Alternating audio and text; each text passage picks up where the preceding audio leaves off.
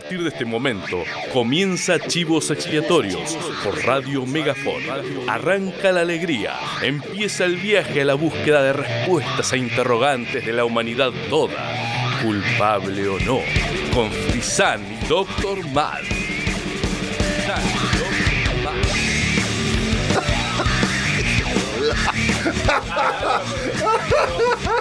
Perdón. Vámonos. Yeah, parece que hay aire, parece que hay aire. Eh, bueno, ¿Ya? Primera vez que ya pasa aire. la apertura estamos al toque. Arranca Chivos Siempre Expiatorios. nos demoramos como 10 minutos después de la apertura y la gente no, no ve nada, ve imágenes de megafón todo el tiempo y nosotros... 50 minutes. Yep. 15 minutes. Eh, 15 minutos nos pasamos, pero acá estamos porque están ahí Ajá. esperando una multitud agolpada ahí en YouTube y también a través de la app. ¿Vieron? Ahí están. Y ahí, acá también no se puede estar. Eh, están haciendo una choripañada ahí en honor de Chivos Expiatorios. Eh, bueno, muchas gracias por estar. Y bueno, hay alguien incógnito acá, pero que nadie lo va a saber, pero en algún momento se va a descubrir. Aunque Yo muchos lo saben. decir que agradezco muchísimo que me estén invitando porque yo soy re fan de Chivos. Ajá. Eh, me re gusta todo lo que hacen. Eh, me re copan los cómics. Pablo, te rebanco siempre. Y Sí. escuché todas tus bandas, Carlos, te rebanco siempre también. Muy bien, porque acá la gente banca. Y hay banca también. Trajeron el bille también porque van a ayudar a estos pobres Trajimos un chivito de chosmalá, lo estamos carneando de afuera para comerlo en un ratito. Muy bien. Podríamos hacer un cafecito up, ¿no? Y quizás una OnlyFans también de estos dos Vos ya muchachos. tenés OnlyFans, Carlos, todos te vimos. mostrando sus dotes artísticas, ¿no? Iba a ser un comentario poco correcto, pero prefiero Pero no bueno, hacerlo. estamos en horario de protección al menor. Bueno, muchas gracias, Cami. los a partir de las 10 controles. vienen las barangadas. Radio Megafon, síganos en todas, en todas, eh, bueno, las redes sociales solamente eh, de Radio Megafon, o sea, Instagram, o sea, eh, Facebook, y también a Chivos Expiatorios en las mismas redes sociales. Bueno, eh, vamos a tener eh, un poco de hashtag a nadie le importa, dedicado a algunos cómics que estuviste buscando por ahí en el baúl de los recuerdos, ¿o no? No, no necesariamente. Quería preparar unas películas en realidad, pero vos dijiste comiqueril. Bueno, a la mierda. Vamos a hablar de cómics. Apa. Así. Bueno, El que muy me bien. contaste recién era un poco triste, Pablo. No sé si lo quiero leer. No, Bueno. te va a gustar. En breve viene. Hay que llorar, hay que darse el placer de llorar porque uno quiere llorar. Hay que llorar. No porque a Pero uno me le la hacen paso llorar. llorando, Pablo. Me la paso llorando Bueno. en este país. Si Sí. querés llorar, llorar. Argentina. Bien, ya lo dijo la gran Moria. Eh, bien, eh, de- en instantes viene Eli Navarro, actriz, dramaturga, actora, actriz, eh, bueno, directora, cantante, música, bueno, artes varias, ¿no, Pablo? Podóloga. Podóloga también. Eh, dentro de poco va a hacer su entrada triunfal acá y va a venir con unas Y nos vas a especies... sacar los juanetes a todos. Claro, y va a venir con sus alianos, sus elianos, que la van a traer eh, en andas, ¿no? Así que bueno, espectacular y pronto las Chivo, las Chivo News, las Chivo Noticias, novedades, lanzamiento de la semana y también la Sociedad de la Cinta, este grupo de fanáticos de la cinta magnética para escuchar cassette que también salieron de algún escondite, de algún antro, en algún tacho de basura, quizás en una caja olvidada, en alguna casa vieja, de alguna abuela, algún padre, hermano, por ahí salió, ¿no? Vamos Sí. a ver qué hay. Vamos a ¿Qué ver qué hay. No, no se A ver sabe. si no- tenemos un momento de miedo como el mío del año. Perdón, el año pasado iba a decir. El sábado pasado que era una música tétrica, Arturito, de pronto León Gieco. Apa. ¿De verdad? ¿Qué, te- qué había en ese cassette? Eh, Nunca lo vamos a saber. Nunca a se sabe, pero bueno. Son Y del cosas- otro lado, Dolina. Epa. Cosa que podemos Porque descubrir. viste que antes vos grababas en la Claro. radio y por ahí pedías una canción y después te la hablaba el, el locutor y te arruinaba ese momento tan importante. Alaba Estás el escuchando locutor. Fito. Así es. Disculpame. Rock and pop. Yo escuchaba el travieso. Ay, Apa. sí. Bueno, eh, y bueno, Cachirula ya ya se en instantes. Cachirula acá está, también es una invitada de lujo. Eh, esta semana eh, hubo varios discos que cumplieron años, sobre todo aquellos que eh, instalaron un nuevo sonido en los 90, por ejemplo el Chorus de Temple Pilots y también el Dirt de Andrea Alice in. Chains. El de Andrea del Boca también. Lo tengo en 1992. Dirt, Alice in Chains. Ahora vemos a Alice in Chains haciendo un tremendo tema en vivo que se llama Angry Share. Expiatorio, Frisan y Dr. Mad en Radio Megafón. Los sábados de 21 a 23.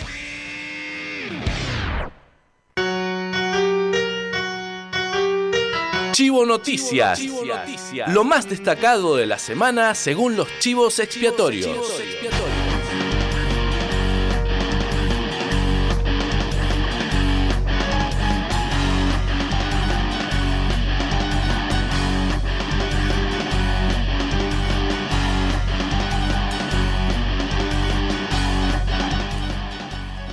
Acá eh, una, un holgorio tremendo, ¿no? Que Chilura se quedó obsesionado viendo un punto fijo ahí. Sí, No sé qué debe, debe haber un fantasma. Su reflejo. El fantasma de la radio. Mm. Mm, Bien. Bueno, vamos con las noticias. Eh, ya acá, acá cerquita, ¿no? Pasando al otro lado de la cordillera, están los bunkers, ¿no? Los bunkers, sí. Los bunkers. ¿A usted le gustan los bunkers? Sí, que. Mira, o casualidad la otra vez que hablábamos de. ¿De qué banda era que estaban sacando un disco y de pronto me aparecieron las sugerencias de Spotify? Lo- con los bunkers me está tirando todos los días en el, el mix que me arma- arma de lo- rock latinoamericano. Me, siempre me ponen los bunkers y los prisioneros. Alta- altas bandas. Los bunkers están volviendo. lo más lindo del mundo. Totalmente. Sí, hermosos, Los los bunkers no prisioneros. sé quiénes son. Y de hecho, Te los van a gustar. bunkers, música nueva chilena, ponerle hace 15 años eh, o quizás 20. Y de hecho, hay una presentación interesante. Jorge González Los Prisioneros, invitado por los bunkers a hacer un tema en vivo. Tremendo, hermoso, hermoso. Eh, bueno, eh, grabaron este tema en Estados Unidos. Este disco, este nuevo disco, lo grabaron en Estados Unidos y sacaron el nuevo videoclip, un nuevo videoclip de la canción Ya no te esperaré. Un tema bien, bien meloso, bien baladístico. Y bueno, lo que, lo que están. Lo que están, digamos, militando, entre comillas, porque hay muchos fans, es 27 y 28 de abril van a estar en el Estadio Nacional de Chile, que es como tocar en el, en el Monumental de acá. Una cosa, una fecha tremenda la que se viene elaborando. Eh, medio que no tocan, están como haciendo que la gente eh, vaya generando su espera, sus ansias para ese par de días en abril. Así que bueno, todo esto lo grabaron ahí en Sonic Ranch, en El Paso, en. Texas, en Texas, United States of America, Connecticut. Connecticut. Bien, Kansas City. y Kansas. Kansas City. Kansas City. Bueno, y ahora justamente hablando de Las Vegas y Estados Unidos, que no son de allá, pero sí estuvieron allá grabando los U2, los U2. Hay varias noticias de grandes que sacaron esta semana cositas nuevas. Bueno, vuelven a la carga una nueva canción como un nuevo videoclip, Atomic City, que es una canción dedicada eh, a la ciudad de Las Vegas y sobre todo a, a Blondie, Giorgio Moroder. Moroder. Eh, básicamente sí, bueno, de hecho muestran ahí estos. ¿Qué le pasó a Bono que se tiñó el pelito como rubio? Parece una viejita. Parece la tía María con esa peluquita. Sí. Me dio como un poco de miedo el otro día que lo vi. La tía Chela. ¿Quién es la tía Rosita con ese look? Ay, no, es, es Bono. Bueno, in- interesante la otra vez la charla que agarré un pedacito de. Viste que vuelve con el rock. este, vuel- vuelve con el rock. En realidad está como eh, mostrando su faceta rockera Cristian Castro. Y hablaba como. Guarda que es como una enciclopedia todos- abierta del metal el chabón. Sí. Yo lo vi en entrevista Sabe, hablando de sabe, banda. sabe. Sabe. realmente sabe, sabe. mucho. Bueno, se habló cuando salió el videoclip de Azul que tenía ese tatuaje de Tool en la espalda, ¿viste? Este tipo cantaba Azul y tenía el tatuaje. No de tiene el Tool. Edipo resuelto todavía, pero que de metal sabe, sabe. Sabe. El tipo tiene esta banda que se llama La Esfinge. No me gustó mucho su banda. La escuché, la de Cristian. Es como me dio un poquito de miedo. También. Porque era como la voz de él cantando metal. Es como Bien. rari. y músicos sargentos. Y él dice también esto, que dice que la mayoría de, de los tipos, cuando van creciendo, se van transformando en tías, se van pareciendo Yo a quiero tías. que, nos empe- que empecemos a, a poner de moda envejecer con dignidad. Porque es como se renotan todas las cirugías. Queda re feo. Bien, y eh, bueno, viste, sobre gusto no hay nada escrito, pero bueno, sí, eh, eh, genera así un- una onda media tía, ¿eh? Es, tía, es una... Como Axel Rose. Axl la tía Rosa y la Rose. tía Marta Ahí son. están. Tanto... O el de Maná, Claro, las tres tías juntas. Mickey Rourke. Vos pones a Axel Está Rose, bravo. al de Maná y a Mickey Rourke juntos, no sabés cuál es cuál. Y Steven Tyler también está ahí guarda. candidateándose. Y a Lilita carrió con ellos y son Y ahí todas estamos. hermanas. Y ahí tenemos Sí. una gran banda. Bueno, yendo a... ¿Cómo se llamaría esa banda? Integrada por Lidilita Carrió, Axel Rose, el cantante de Maná y Mickey Rourke. Las tías sean unidas. Y Ahí Steven está. Tyler. y este- Las tías, Ah, tías pesadas. Las Ahí tías está. pesadas del rock and roll. Las tías pesadas del rock and roll. Bueno, octogenarios. Volvemos a escuchar rock, porque el rock es la verdadera música, no la poronga que se escucha ahora. Bien, esas típicas críticas, ¿no? De ahora de, de viejos rancios. Pero hay, hay una cosa. Y no tan rancio, guarda, ¿eh? Pero Ahí mira. Es la ola de viejo chotaje transgeneracional. Octogenarios. ¿Quiénes pueden ser octogenarios que sacaron música esta semana? Los Rolling Stones. Bien. Que según 80. Keith Richards son los únicos que saben hacer rock and roll. Bueno, se generó también polémica esta semana con la declaración de Keith Richard. Eh, 80 años tiene Mick Jagger. 80 años. Está, está muy bien, ¿no? Hermoso. Está muy bien. Es el único que Baila. se considera hermoso, hermoso. Baila, ¿no? Y acá en Argentina que se creó, creo que la única tribu urbana que tiene el nombre de ellos, Rolingas. Y todavía existen. Están en peligro de extinción. Están en- claro, están en peligro de extinción, pero están. Así que Está muy bien. están muy bien. Está y, muy bien. y sacaron este tema que están escuchando de fondo, super tranqui, que se llama Sweet Sounds of Heaven, algo así como esos dulces sonidos del cielo. Es muy parecido al viejo, a los, a los primeros discos. Muy ¿viste? bien, tal cual. Eso es lo que decían en la crítica, como que es estos, estos temas de Rolling Stones son como que hablan de que van a ser clásicos ya. Son como muy buenos temas y están adelantando el nuevo disco que se viene dentro de poquito. Y en esta canción está eh, Lady Gaga de invitada. Ella. Tu Lady Gaga una grosa, una, Igual una genia. La una rebanco, genia, la una rebanco, genia, ¿no? La rebanco. Estuvo cantando con Metallica, con muchos otros, una Se canta todo y aparte es una actriz, talentosa. actriz, una, copada. una- un gran artista, ¿Le ¿no? tenés confianza en la segunda del Guasón, de Joker? ¿Qué? ¿No la vi? No, porque no se estrenó. Ah, pero que ella, ella está. Ah, Va a ser de Harley Quinn y aparentemente va a ser un musical.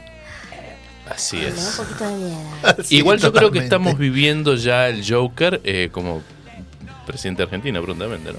Bien, bueno, eh, Bruce Springsteen, otro, otro muchacho grande, Bruce Springsteen saca también una nueva canción para una, ca- para una peli que se llama She Came to Me, se llama la peli. ¿Saben quién actúa ahí? Bien. Eli Navarro. Eli Navarro, Anne Hathaway, eh, Peter, Dig- eh, Peter Dinklage de Sí. Game of Thrones, eh, Marisa Tomei y está dirigida por una mujer, Rebecca Miller. She Came to Me. Y bueno, la canción se llama Addicted to Romance, que bueno, es una canción en piano. Su romance. Sí, tu romance, tu romance. Estamos hablando de Spanglish. Michael Se Graves. combina no lo Michael bardés porque Graves. eres re italiano, porque a veces habla así, Carlos. Eh, romanche. No, romanche. Roman- Romanchi. Romancello. Bien.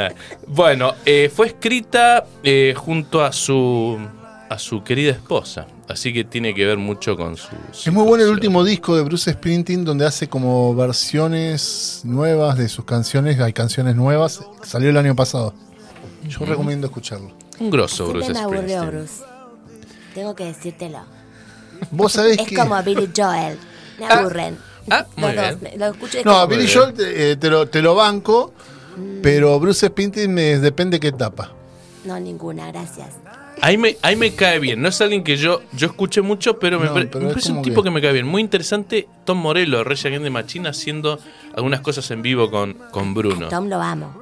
Tom, un grosso, que estuvo hace poco en Chile reivindicando el Víctor Jara y todo lo demás. Pensé que iba a decir reivindicando a Pinochet. Cuando viste que hoy que dice reivindicando es siempre viene, es como el pero. Después de reivindicando o del pero viene algo malo. Viene algo malo. Eh, bueno, otros viejos, mirá, todas noticias de clásicos. Madness. ¿Se acuerdan volvió de. Madness? Sí, claro. Bien, los grosos de, de, de allá, United Kingdom, ¿no? Del Reino Unido, vuelven a la carga tres canciones de su próximo álbum número 13. Son, y aparte están a pleno ahí los Madness. Eh, Tuvieron un regreso efímero en los Juegos Olímpicos de Londres, que estuvieron en la presentación del cierre de los Juegos Olímpicos, con una compositora de bandas de sonido que se llama Natalie Holt, que compuso la banda de sonido de la serie de Obi-Wan Kenobi junto con el maestro John Williams. Ah, mire usted. Mirá, Bueno. mirá la data que te tiró. Toda la data. Re data te tiró. El 17 de noviembre viene el disco enterito y por ahora anticiparon tres cancioncitas de esta banda que son como 500. Eh, el disco se llama Theater, mira ya que estamos con gente del teatro por acá escuchando, Theater of the Absurd Present C'est la Vie, como el teatro del absurdo presenta C'est la Vie, así es la vida, ¿no? Eh, según ellos dice, para nosotros grabarlo fue el antídoto perfecto contra el caos de los últimos años. Todos estábamos, todos estábamos allí correctamente en la zona. Éramos solo nosotros en una unidad industrial en Cricklewood tocando juntos. Nos Michael encantó. Graves. Graves. Bueno, estuvieron haciendo algunas presentaciones en estos días. En, ahí obviamente en, en Inglaterra. Eh, se embarcarán en una gira por, por UK eh, prontito, ahí el Reino Unido, Liverpool, Manchester, London. Y quizás, ¿quién- ojalá puedan venir a algún festival de estos grandes. en Acá en Rucaché, próximo futuro, ¿cómo no?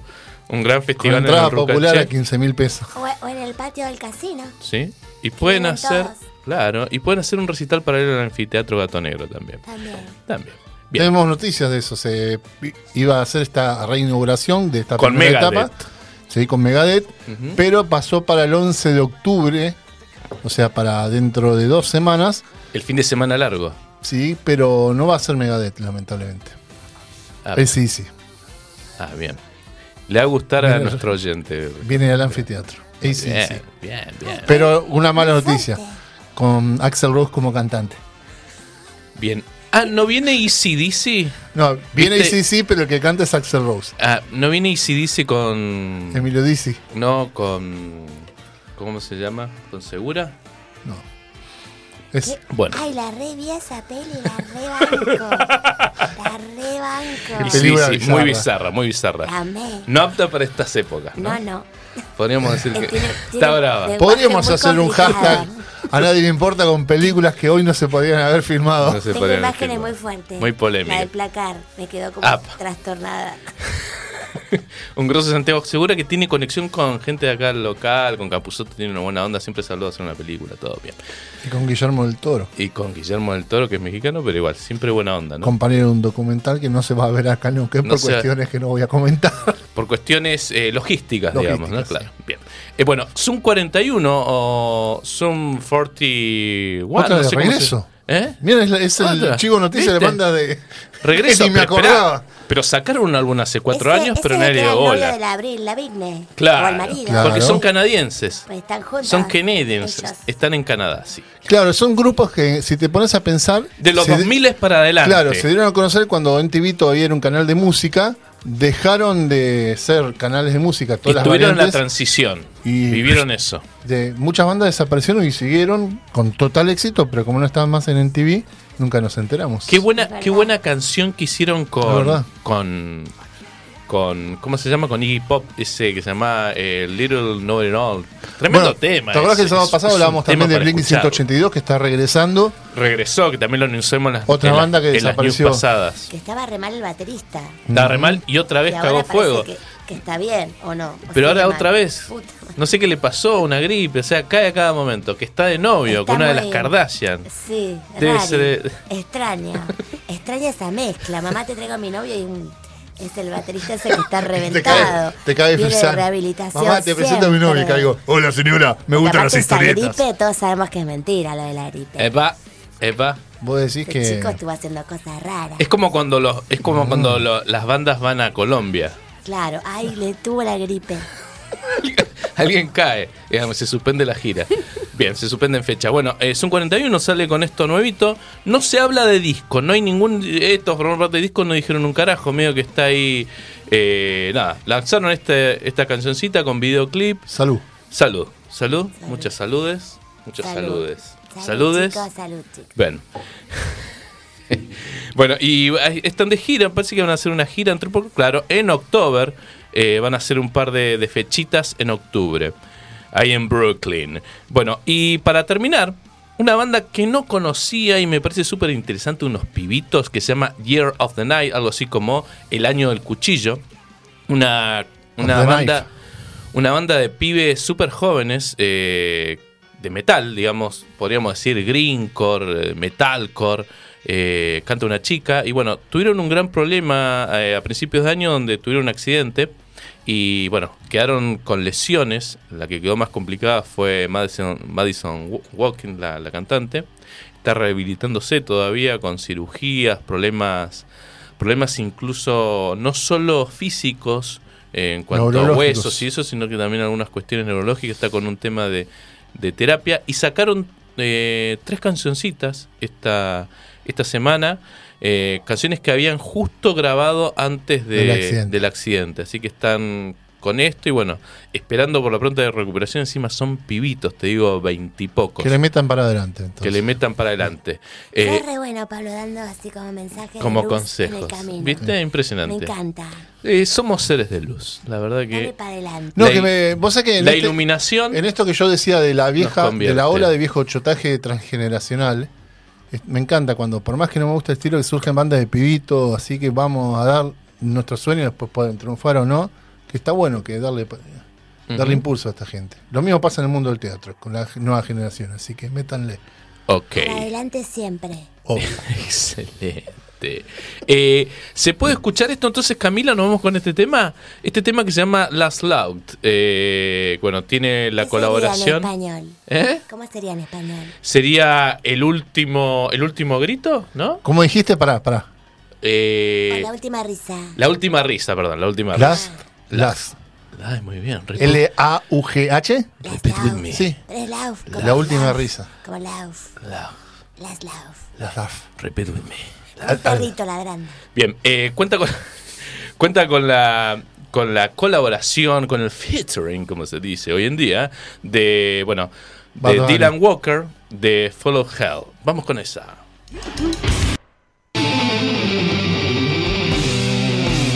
Entre chivos, entre chivos.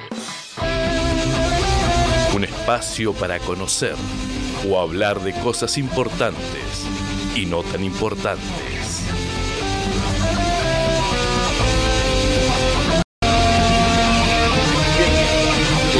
Claro, así, ¿no? Claro. Y sí, porque uno está viejo, ¿viste? Y hay que ponerse incluso en la, me- en la cama medias, porque si no agarra. eh, se te sale el pie de la cama y de pronto tenés frío y te dan ganas de mear. Dijo, ¿qué iba a decir? Eh, claro, porque puede ser esa pregunta de si se hace el amor con medias o no. No, Depende del frío. no, no, no, no. Depende del frío de las bolas. Y No. cómo tenga las uñas del pie. Ya está, no. No. A ver si justo estás en ese momento y con quien estás te mira los pies y dices, "Ugh". No, chicos, no. tenés la pezuña que hace dos meses no te cortás. Apa. Entonces mejor ocultar. Es como barrer y- poner bajo la alfombra. Ay, más o menos, ¿sí? Poner la mugre en la uña. bueno, eh, bueno, Eso ya sí, escucharon- para las uñas, sí. el alicate chiquito, porque el grandote te suele cortar de más y te las, no te las corta bien, te las cortas desprolija, entonces así se te encarna. Apa, muy buenos consejos. de Teoría esta de noche. Pablo Frisani y las uñas. Impresionante. bueno, eh, ya escucharon su voz y creo Perdón. que está enfocada, ¿no? ¿Está Perdón, pero yo no podían opinar. Por favor, Porque me obvio. metieron un tema regroso. Yo el tema de las medias me, me- me violenta, tengo que decirlo. Eh, es bravo. Yo me voy a la mierda, ¿eh? Vos estás en ese momento y suponete si la ves No. ya. eh, Perdón, medio- media y media rota, pero chau, agarro y digo, O ¿sabes sea- qué? Está hasta acá, te agradezco. Incluso Buen si ya- provecho. No, todo, no, no. No hay ¿No? manera. No, no, no, no. Y si te das cuenta tarde, No, no me doy cuenta, tarde, porque es lo primero que porque tengo un tema ahí. ¿sabes? ¿el qué te molesta más? ¿La media con agujero y el dedo gordo asomado la media con agujero y no se ve nada? Ah, no, no. Eso ya es el agujero peor. es un bajón. Ese es un- Pero eh. es cuando, cuando te rosa la media es como. Hijo de. Ni las medias la puta que te parió.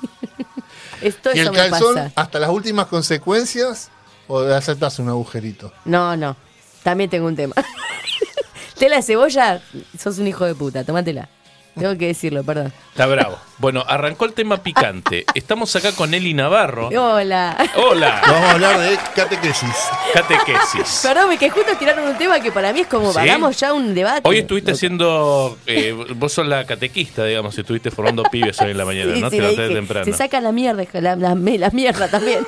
Las medias, hijo de puta, y los calzones rotos. Así. Muy bien. Hoy, hoy estuve charlando, hablando de clases de niños. Estuve charlando un ratito con la Noe Pucci allí, allá en. Mi hermana, la amo. eh, que estuvo, fue una de las músicas que estuvo en esta movida que hicimos por los 53 años del sindicato de prensa, pero también en defensa de los derechos de la de- eh, ante la derecha, ¿no? Pensé que iba a decir los derechos de la derecha. Me asusté, Estaba bravo. Me ahí. asusté, dije. Claro, porque acá, acá reivindicamos a la derecha. Epa, mirá. Hola, hola Javier. Hola, peluquín. Pero eh, la, la Noe comenzó hace muy poquito a dar clases musicales pa- para niños, para Sí, infancia. Y niños, sí. niños, o sea, 5 años, Sí, 6. sí, sí. Y hoy mi contacto le pregunté, che, ¿cómo te, ¿cómo te está yendo para saber? Porque no, no la veía hace rato. No, re bien. El primer día les dije, chicos, me enojo, me enojo si ustedes me hacen caso a todo. Y se acercó un pibito, gracias, estoy cansado de hacer caso siempre. Ay, no. Ah, No sé, pero sentate y callate. ¡Ah! ¿Te gusta el cuentito? Sí, entonces cállate. No, me encantó, pero bueno. Vaya. Bueno, eh, Eli Navarro, usted, bueno, ya la conocemos, obviamente. eh, actriz, dramaturga, directora de teatro, una mujer bastante completa en lo artístico, eh, canta, toca el bajo. Igual puede ser que también eh, algo de artes plásticas o no. Sí. Eh, sí, Yo tengo dos de Em- em- sí. Yo le he visto. Ahora estoy- claro, una vez yo me gané un Un cuadro cuadrito. suyo. Estuve una época que me pintó la, la pintura, estar así como mi locura. Y ahora estoy con la cerámica. Ah. Así que hago cositas ahora, hago mates. Es como un momento donde un poco calma la bestia. Eli Entonces- Navarro, ¿cómo viene tu, tu situación con el arte? Amorosa, pensé ¿Cómo arranca? ¿Cómo arrancó? Sí. ¿En la vida? En la, decís vi- vos? en la birra, sí. Mira, yo de muy chiquita, desde que tengo noción de vida, eh, eh, soñaba con ser Rafaela Carrá. Me consta. Me cortaban el pelo a lo Rafaela porque yo, era, yo quería ser Rafaela, era mi sueño. Mi vieja me hacía los mismos vestidos de Rafaela Carrá y yo iba a la escuela bajo el guardapolvo con vestidos con una sola manga, a lo Rafaela, con los enteritos esos pata de elefante. O sea, era una niña muy extraña. Quería hacer esos Yo videoclips digo- con esas yo coreografías digo, nadie quería jugar conmigo. Yo lo que amo de los extraño. de Rafaela Carrera eran las- lo, lo- lo que bailaban los bailarines y No, yo me hacía Tremendo. todo. ¿Qué caras? Y, y era muy ¿Qué piba. carajo? Vos- sabía las coreos. Hacía todo, Tremendas me subían a la coreos. mesa para con el peine, yo hacía que cantaba, eh, o sea, era algo como que siempre se incentivó lo artístico en mí, no es que cuando yo tuve que estudiar, que siempre lo cuento, teatro, para mí era algo que yo era. Entonces, Sí. ¿cómo voy a estudiar algo que yo soy? Es como que era raro, ¿entendés? No, no, porque no, me, Sí, sí no pasa. sentía que había que estudiar eso. Obviamente, cuando empecé a estudiar entendí todo lo que es la formación y demás, pero siempre estuvo en mi vida y en la de mi hermano también. O sea, siempre fuimos muy fomentados de, de que haga, de, de ir a hacer algo artístico. Mi hermano de chiquito, mi vieja le quería comprar una batería y Tu yo- no, hermano, el Chacal Navarro. el chacal. O sea, siempre se nos motivó a esto de que la música, de que el arte, de que se era por ahí.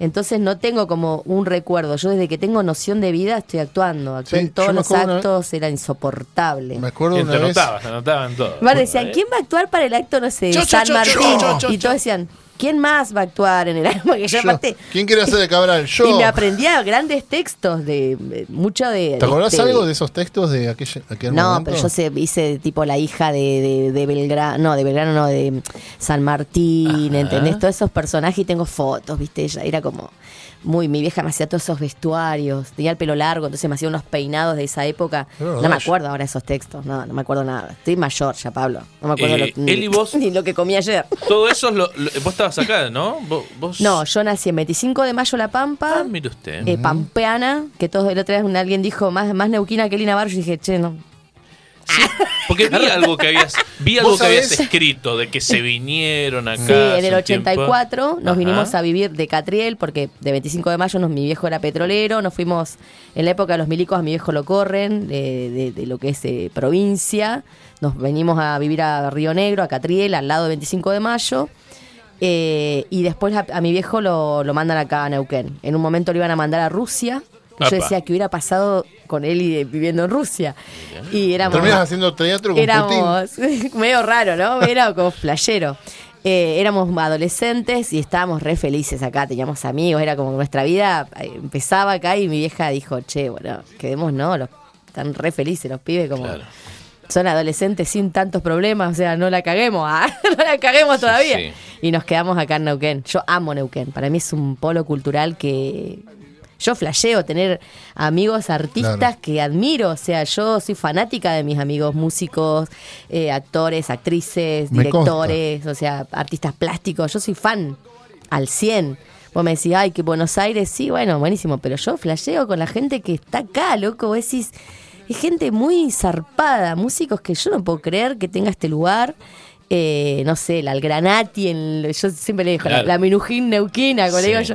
O sea, tenemos artistas que es como, Grosos. no sé, gente, la gente que hace Muralista cine de la acá. hostia. La, la- la- Mal, mal, gente muy zarpada. Y Entonces digo, comprometida, mal, encima, eso, con compromiso. eso, muy zarpada. Es, no, no sé, me parece gente viola y es un Sí. lugar lindo para estar y vivir y yo acá no me voy, yo ya este es mi lugar. Es, es un buen lugar y bueno, es el- la ciudad más importante de, de la Patagonia, ¿no? Que- Podríamos decir, así Sí, que está toda la sí. movida. Y vos has Pasa visto un crecimiento a través de los años Mal. con lo artístico, ¿no?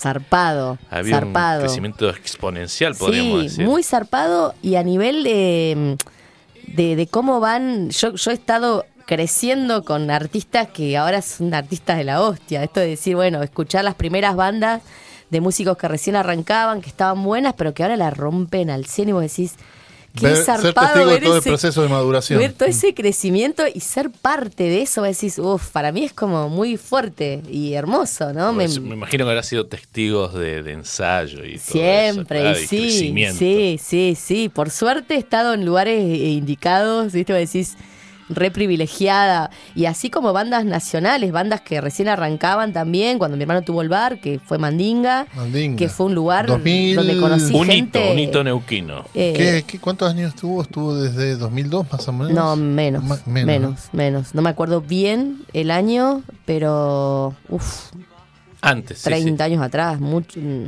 Sí, Sí. ¿no? sí, antes del 2000. Sí, sí. Sí. Antes de la fábrica. An- eh, ¿Sí? ¿Puede hay- ser? Sí, antes de la fábrica. Sí. Y Sí, Yo todavía no antes yo de la no fábrica. y- No me acuerdo que sí. había otro lugar antes de la fábrica. Creo que era el Ojo Gurú. Ajá. eh, De esa, en esa época, me parece que era como otro de los Y bares. vos que- por esas épocas estabas rockeando, ¿no? Yo tenía una banda Muy con el. Chacal que se llamaba My Genod, que era un delirio, era una cosa de mezcla de Sonic Youth, así muy, Apa. muy, muy lindo. Muy, Muy yo, parecía sí, toda, toda muy pintada. Yo me imagino una cosa muy como John Lennon que- haciendo música experimental con Yoko Ono pegando gritos. No, no, no, yo cantaba. Hacíamos una versión de, de la ventanita de Sopro Punk. Era una cosa muy loca. ¿Te muy- animás a cantar? ¿Acá? Dale. Pedo, hace mil años que no hago nada. No, ¿Te ni trajiste el pedo. bajo? Tra- Ay, se había traído todo. Ah, no, No, pero fue baja ella, como. no ya, ya está. Ya soy bajita. No bajista. Eh, no, eh, fue, fue una, la verdad que zarpado, porque hacíamos una cosa loquísima, de, de- armábamos unas escenografías muy delirantes, porque yo estaba empezando con el mundo del teatro y quería hacer todo. Claro. Entonces era, me maquillaba, te- venían actrices amigas a, a actuar y hacíamos escenas. Después ya el Chacal dijo, che, podríamos hacer algo eh, cuando no hayan espectáculos acá en el bar, generar algunas cosas y la gente, los metal, iban a ver teatro al bar. Era buenísimo. Gente que nunca había visto teatro y nosotras salíamos tipo de la fura del Baus, hacíamos como cosas re locas, ¿viste? Decíamos frases de Galeano, nos subíamos a la mesa, ¿entendés? Tipo, no sé qué, la libertad, no sé qué, y todo. ¡Uah! ¿Viste? Los, los metal. Entonces yo en un momento dice, mi hermano, tiene que seguir estando porque la gente los viene a ver. Ah, era como, entonces te, le habíamos Bien. puesto al grupo Los Mandingas. Y cuando sea- no habían bandas que tocaban de noche, qué sé yo, en los sábados Yo me imagino tipo, aparecíamos. hola. ¿quiénes están hoy? Los Rolling Stones. Ay, ¿no están los que hacen teatro? No, bueno, chao, me voy. Pero era buenísimo, dejábamos frases, viste, como cosas. Y este, eso estuvo bueno también. Después nos separamos porque nada, yo estaba en otro palo. El Chacal siempre fue mucho más... eh, Música. música y mucho muy disciplinado desde muy Sí. pibe, o sea, muy enfocado. Yo voy a hacer esto, no estoy hinchando las Claro. pelotas, ¿entendés? O sea, yo voy por acá. ¿Venís? Y digo, no, yo estoy re experimentando. Entonces, bueno, andate a experimentar lejos mío. Entonces yo seguí con lo mío más teatral y el loco siguió a fondo con, con todas sus bandas, una tras la otra. Pero sí, fue una época re, la verdad que yo recuerdo con, con mucho amor de, de haberme subido ahí con mi hermano. Para mí era eso, era zarpado, ¿entendés? Esa, sí, sí. esa ¿Y un dupla. revival de eso te animás a hacer? No, ¿de qué? ¿Por qué no? No, porque sí, pasó una vida, ¿no? Yo ya no quiero saber. Yo quiero, Yo quiero ser productor de ese a, regreso. a poco eh, tiempo de jubilarme, yo lo que quiero hacer es, ya te lo dije hoy, quiero estar en el patio en chancletas regando. Pero Eli, tenés Y, 25. y con un tomando el mate que hice en cerámica, tranquila, escuchando los pajaritos Bien. y nada más. Y morir en Y paz. cada tanto- ¡Ah! Y y ya te tanto terminaba la un- vida. No, sí, no, sí. Antes esto era Yo todo me pasa campo. eso, cada vez quiero, o sea, viste, este, hoy le- me leía a Peter Brook y decía, uy, qué lindo, viste, me pongo a leer teorías, pero sin la, sin la urgencia de, uy, tengo que enseñar esto. Claro. ¿Entendés? Es como Ser su más más material. relax. Sí, lo leo porque ya lo relees. ¿entendés? O Sí, sea, sí, sí. lees maestros que, que te Sí. copan o, y no tengo la urgencia que tenía hace 10, 15 años atrás preparar para, ¿no? Es como, Tengo una teoría con la gata. Disculpe que interrumpe. Tengo la teoría que la gata quiere salir de acá de la oficina. ¿Quieres salir? A ver, vamos a abrirle. Vas a. Vas a ver, mira. ¿Ves que te dije, abren la puerta, abren la puerta? Ah, ahí está, mirá. ¿Viste? ¿Qué te se aburrió. Ah, se aburrió.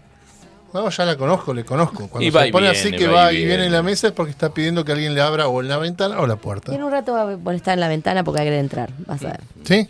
Va y viene. ¿Viste cómo, ¿Viste cómo son los gatos? ¿Viste cómo es? La libertad es libre. Eh, Eli, bueno, y de ahí entonces vos eh, estu- estuviste en la, la Escuela de Bellas Artes. Estudié en la Escuela Sí. Superior de Bellas Artes, me recibí de actriz primero. Eh, yo estudiaba, cuando arranqué, estudiaba diseño en el hábitat y Ah. teatro. Mire usted. ¿eh? Eh, me pagaban mis viejos porque la carrera esa, porque yo quería hacer diseño. En pedo, chicos, o sea, soy malísima. Yo siempre me acuerdo una en cosa. La, la regla T, todo eso, y me veían desesperada y, Y vino esa charla que siempre cuento, que es un domingo. Esa misma. Al- al- a la hora de la comida, dice mi viejo, bueno, vamos a tener una charla con ustedes. Con mi hermano dijimos otra vez las charlas sobre sexo, porque mi viejo en ese sentido fueron siempre de explicarnos mucho la banana con el profiláctico, así como los dos Ah, tipos. mira. Bueno, por lo menos Tipo, te podemos con, la- bueno, con papá, eso. como que ya entendimos cómo era, pero tipo, Ahora, muy piola, por- ¿no? sí, hablamos de menos sí, hablamos de todo, o sea, muy, muy zarpado. Ahora con mamá le vamos Pero a mostrar una era- prueba práctica. No, pero era incómodo. Imagínate tu sí. viejo, te ponía el asado, no te daban ganas ni de comer, ¿viste? Te quedaba la ensalada, la papa, Claro. pasaba. era incómodo. Y dijimos con mi hermano, hoy otra vez, boludo, se viene la charla reloaded.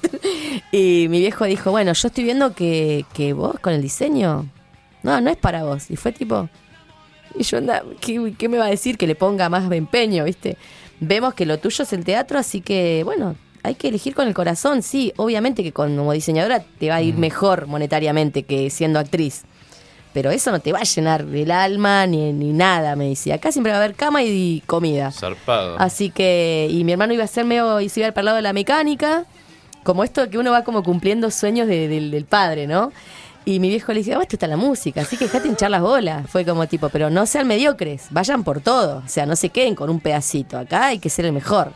Y fue tipo, hoy no sabes lo que fue sacarme esa mochila de mierda de ese lugar que la pasaba tan mal, porque no había manera, las rotring esas puntas para hacer los diseños, las rompía todo un Y tal vez era una cosa tan estructurada que No, no era para no mí. te permitía eso. Sí, claro. Cuando termino la carrera de actriz, que yo no quería hacer el profesorado porque empe- empecé a dudar ahí también, tipo, bueno, yo quería ser actriz, pero bueno, ¿viste qué hago? Te sigo estudiando, ¿no? Me agarró como, no quiero hacer nada, voy a estudiar historia. Bueno, cualquiera tenía unas crisis rarísimas. Apa.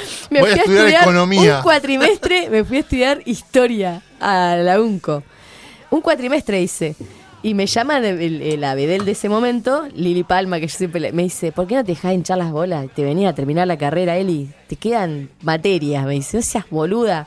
Y bueno, está bien. Ay, y dejé historia y me volví a- Y siempre como que volvés, ¿entendés? Y terminé ahí el profesorado de, de teatro, de arte dramático. Así que ya ahí me fue por ese camino. Y empezar a probar, ¿no? Porque también la escuela en esa época tenía como una cosa muy encorsetada de que vos no podías actuar si no tenías el título. Era una o, cosa. o si no te recibiste, no eh, podías hacer una obra de teatro. Bueno, yo ni bien arranqué primer año y ya paralelo ya estaba actuando. O sea, en el bar de mi hermano, en los Claro. talleres de Toscani, era tipo. Y no fue hasta hace mucho. Yo recuerdo, por ejemplo, cuando yo arranqué en el diario a trabajar en espectáculo, que fue donde nos conocimos, que me encontraba esta. ¿Por qué siempre hago notas de obra de teatro con los tres mismos elencos? Bueno, Hasta que hablé con unos pibes estudiantes que se habían mandado y no- me contaban que habían causado enojo de sus profesores de teatro, muchos que hoy todavía siguen en actividad, porque no les permitían esto mismo de, de actuar si no habían terminado. Y lo que pasa que también pecado ahí tiene que ver con una cosa de madurez de y esto cada es uno. 2005-2006. Sí, sí, pero más allá de eso, tiene que ver con una madurez Mm. de uno. O sea, yo no podía esperar a cuatro años para estar actuando. Yo sentía que yo ya quería estar actuando. O sea, todo lo que iba aprendiendo necesitaba ponerlo en, en práctica. Si no, ¿qué onda? Entonces, tenía discusiones re fuertes con la... Pero no te podían obligar a hacer lo que... O sea, ¿qué me iba a decir pero el chabón? ¿Eh? ¿Te saco de la escuela porque estás actuando afuera? No, tomá. Yo seguí Claro. igual. O sea, nunca dejé de hacer lo que me gustaba. Y también tiene que ver con bancártela porque yo me tuve una carrera con profes que eran como re intensos en ese sentido de, de- de la regla, pero para mí todas las reglas están para romperse, siempre. Siempre pan rock. Y sí. Olvídate. Y con esa banda que tenía. Olvídate. Claro. Y siempre escuchando mucho punk, que estaba todo mal, que la sociedad era una mierda, Sí. quería salir a decirlo Sí, con el teatro, está. con todo. ¿Y era cómo como- viste ese momento de la primera obra de teatro una vez egresada? Cuando egresé, no me acuerdo cuál fue la primera que hice egresada. Eh, me parece que hice una que, que me pasó de todo eh, con eh, Cristina Mancilla. Hacíamos una obra que Cristina nos llevaba tipo a los barrios, viste, siempre en, en situaciones con problemas, ¿no? Así como problemáticas zarpadas en los barrios. Ajá. Una, Muy de Cristina. una que nos lleva, me acuerdo que yo entré a la, a la obra y estaba toda la gente media escabio, porque era como en una toma, viste, no había casi luz, era como muy turbia la situación, muy heavy. Y yo entraba con un bombo, viste, como tipo de una revolucionaria, y me querían robar el bombo los pibes y no podía entrar al escenario, me iba colgando con tres pibitos, sacándolos tipo guerra con el palo, pegándole para poder entrar. Fue como muy, tengo esas imágenes muy bizarras, viste, que era como eh, no sé, para mí se hace todo un laburo previo de preparar un montón de gente que, no es ni un acto político, y encima actuamos re tarde, entonces la gente que estaba desde temprano comiendo, chupando, lo último que le calentaba era ver una obra de teatro, ¿entendés? Por más que vos digas algo re poético, era como, bueno, eso, esa fue una de las primeras, me acuerdo. Y después nos fuimos a otro lugar también, porque pasaron cosas malísimas hasta que empecé a decir, che, loco, esto no está bueno. Con una obra que era tipo de café concert, fuimos a actuar a un, también un centro cultural, no sé qué, de un barrio, a una comisión vecinal. Termina la obra, apagón, y el que nos había contratado nos dice, che, no aplaudimos porque no sabemos si terminó. Y fue tipo, y yo congelada así en la oscuridad, diciendo, terminó, ¿eh? Terminó, terminó, y todos aplaudiendo tipo, como... Qué feo momento eso cuando termina la obra de teatro y nadie aplaude porque no sabe. Y ahí empezás a dudar, decís, Sí. che, lo que estoy haciendo está re malo. Y después decís, no, no es, no, es, no es que está re malo. Quizás hay que enfocarlo por otro lado. Ahí nos fuimos a actuar, me acuerdo, a la fábrica. Empezamos a hacer teatro en los bares de nuevo. Volví al tema del bar, ¿no? Eh, y después ya cuando empecé a laburar con Lioy, que fue como una cosa más organizada, decir, bueno, che, yo tengo esta propuesta de que es hacer una hora atrás de la otra, es tipo, te estrenabas y empezaba a ensayar el otro día, era tipo un recontra entrenamiento que Ahí fue vinieron esos brillante. Fue Tres Deseos fue la unipersonales, ¿no? Ahí hice el- Tres- mi unipersonal de homenaje a Nini Marshall, Claro. que ahí fue flashero. Porque estaba una hora veinte sola en la escena, hacía cuatro personajes de Nini Marshall, que era pues. Yo lo pienso y digo. Y tengo ma- regalo todavía. ma, la liga. Todavía la ah, liga la tengo en casa. Y fue flashero. Eh, fue para mí un antes y un después en mi carrera. Siempre se lo voy a agradecer a Gustavo, es algo que siempre se lo digo. Para mí es como. Me, me, me, me hizo sentir que podía Mm. con eso y no fue una cosa menor, ¿no? Claro, porque Y- vinieron Tres Deseos, PH, vino Nini. Nini, después seguimos con. Yes, no, Yesterday no, y seguimos con un par más de Dolte, que ahora no me acuerdo cuáles. Eh, porque hicimos varios, que después vino el que le hicimos este festival a Dolte, Sí. eh, eh, que también fue flashero, porque actuar para Dolte, o sea, Estando imagínate. el chabón en escena, Fue sí, re flashero. Después yo dirigí una obra de él y él vino a ver y fue como, oh, era un montón. que acaba Sole Bonet, eh, Agustín García y, Y Caro Encina. y Caro Encina. Hermosa, Faros de Color, una de Mm. mis obras preferidas, así, lejos, de Dolte. La amo. Y que él esté ahí, su primera obra que él había dirigido, o sea, fue como muy fuerte para mí. Y tuvo una crítica hermosa, tuvo una crítica re linda, así que también eso Tremendo. de ubicarme como directora, cuando mucha gente en la escuela me decían que si vos no estudiaste dirección no podías, yo dije, no puedo dirigir, pues lo voy a intentar. Ah, pues, pues iré por aquí, no me importa. bien. Empecé a hacer eh, cursos y demás, obviamente paralelos con directores, a leer un montón, a leer todo el material de Stanislavski, tipo, bueno, ¿cómo empezó a dirigir este chabón? A ver. Y bueno, a ver, ¿por ¿qué dónde onda? voy a ir yo? ¿Qué quiero, qué quiero contar? Eh, y yo flasheaba mucho, yo soy muy fan de Tarantino. A mí algo que amo de Tarantino, esto es este guiño que él tiene en todas sus pelis, del guiño de la peli anterior, o viste, Esta- los nombres de los personajes, y dije, yo quiero hacer eso en el teatro.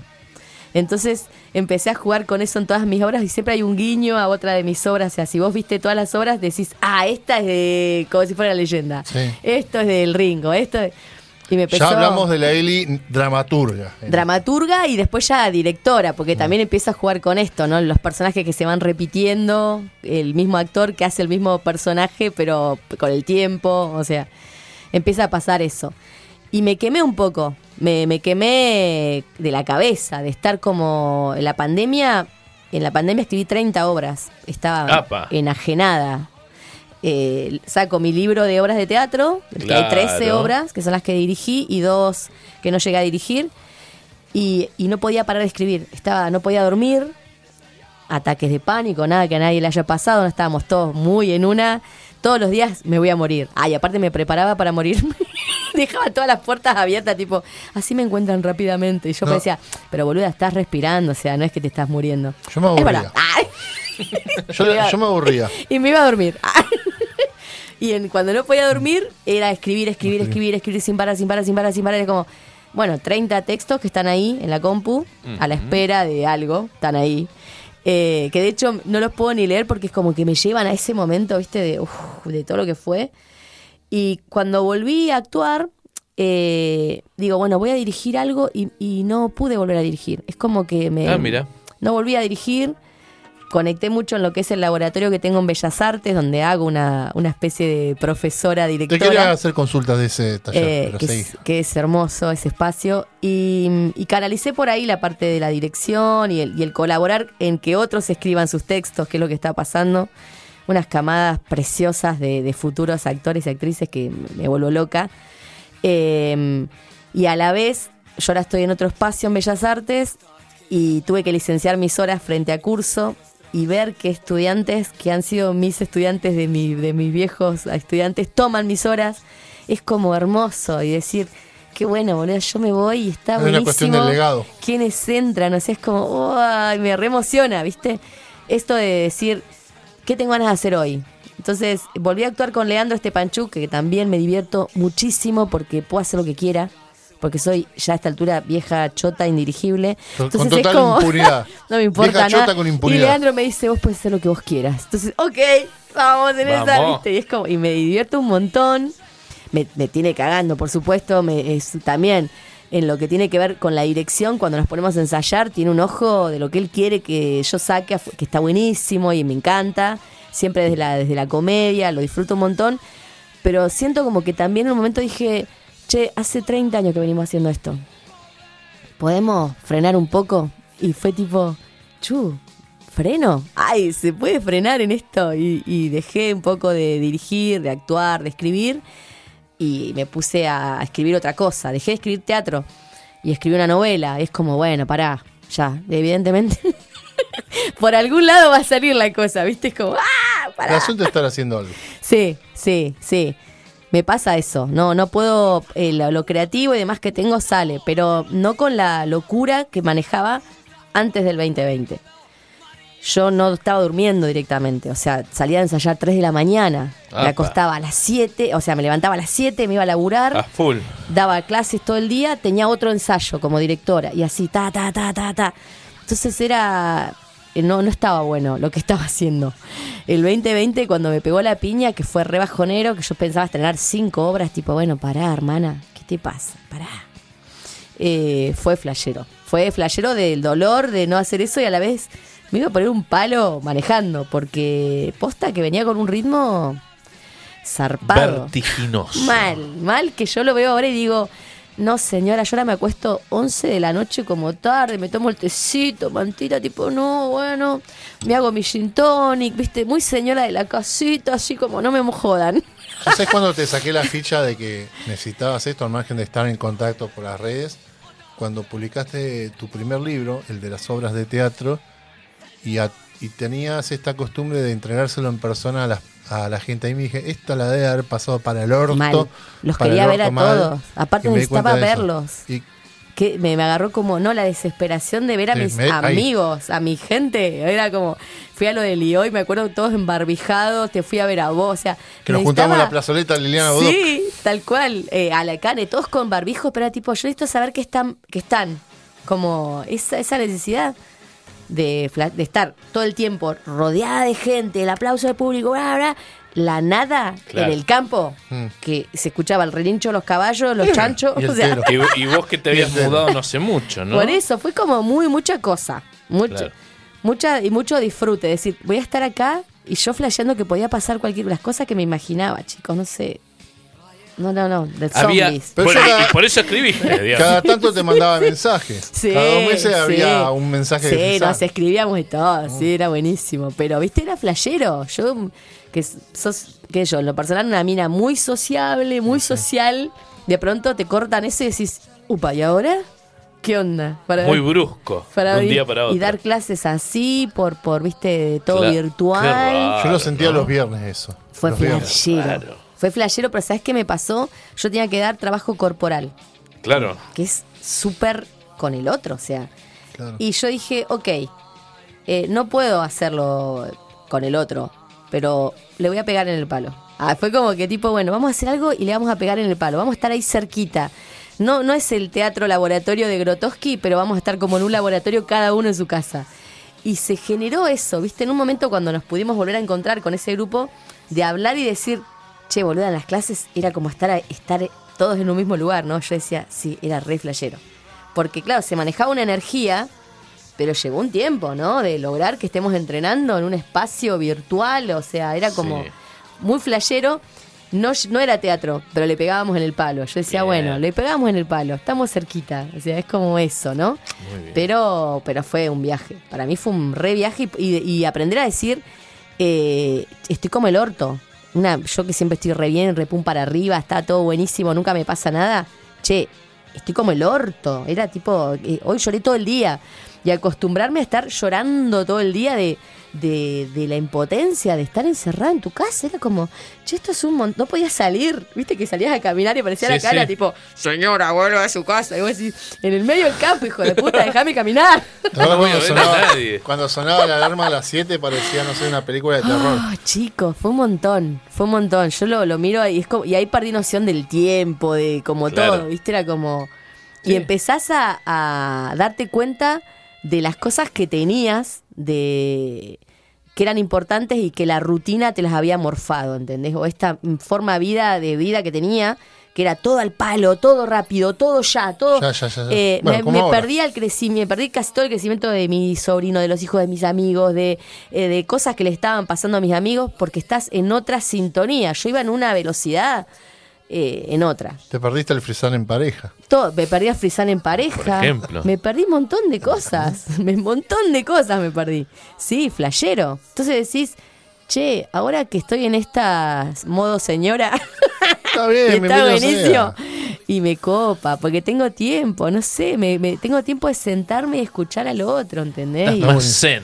Estoy más en otra, tranca, sí, sí, me están pasando otras cosas, creo que también tiene que ver con la edad. Y vas, pero- viendo, y vas viendo qué hacer. Sí, ¿no? sí. Bien. No, no estoy como en esa locura, no sé. Tengo ganas de hacer esto, lo hago. Y a la vez, si, si en ese va llegando el momento y no me dan ganas de hacerlo, y no lo hago.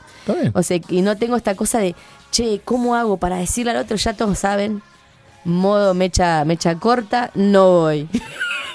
Claro. Pero está bueno porque por un lado cuando ya uno ya te casan ya sabes que hay gente que no te va a hinchar las pelotas. Igual siempre Todo. hay un desubicado. La gente que te quiere saben Sabe, que no andás, me venga sabe a cómo las pelotas. Y a la vez saben que si me necesitas, voy a estar. Obvio. Eh. Quería, quería ir el terreno de Ay, qué miedo. lo pedagógico. Sí.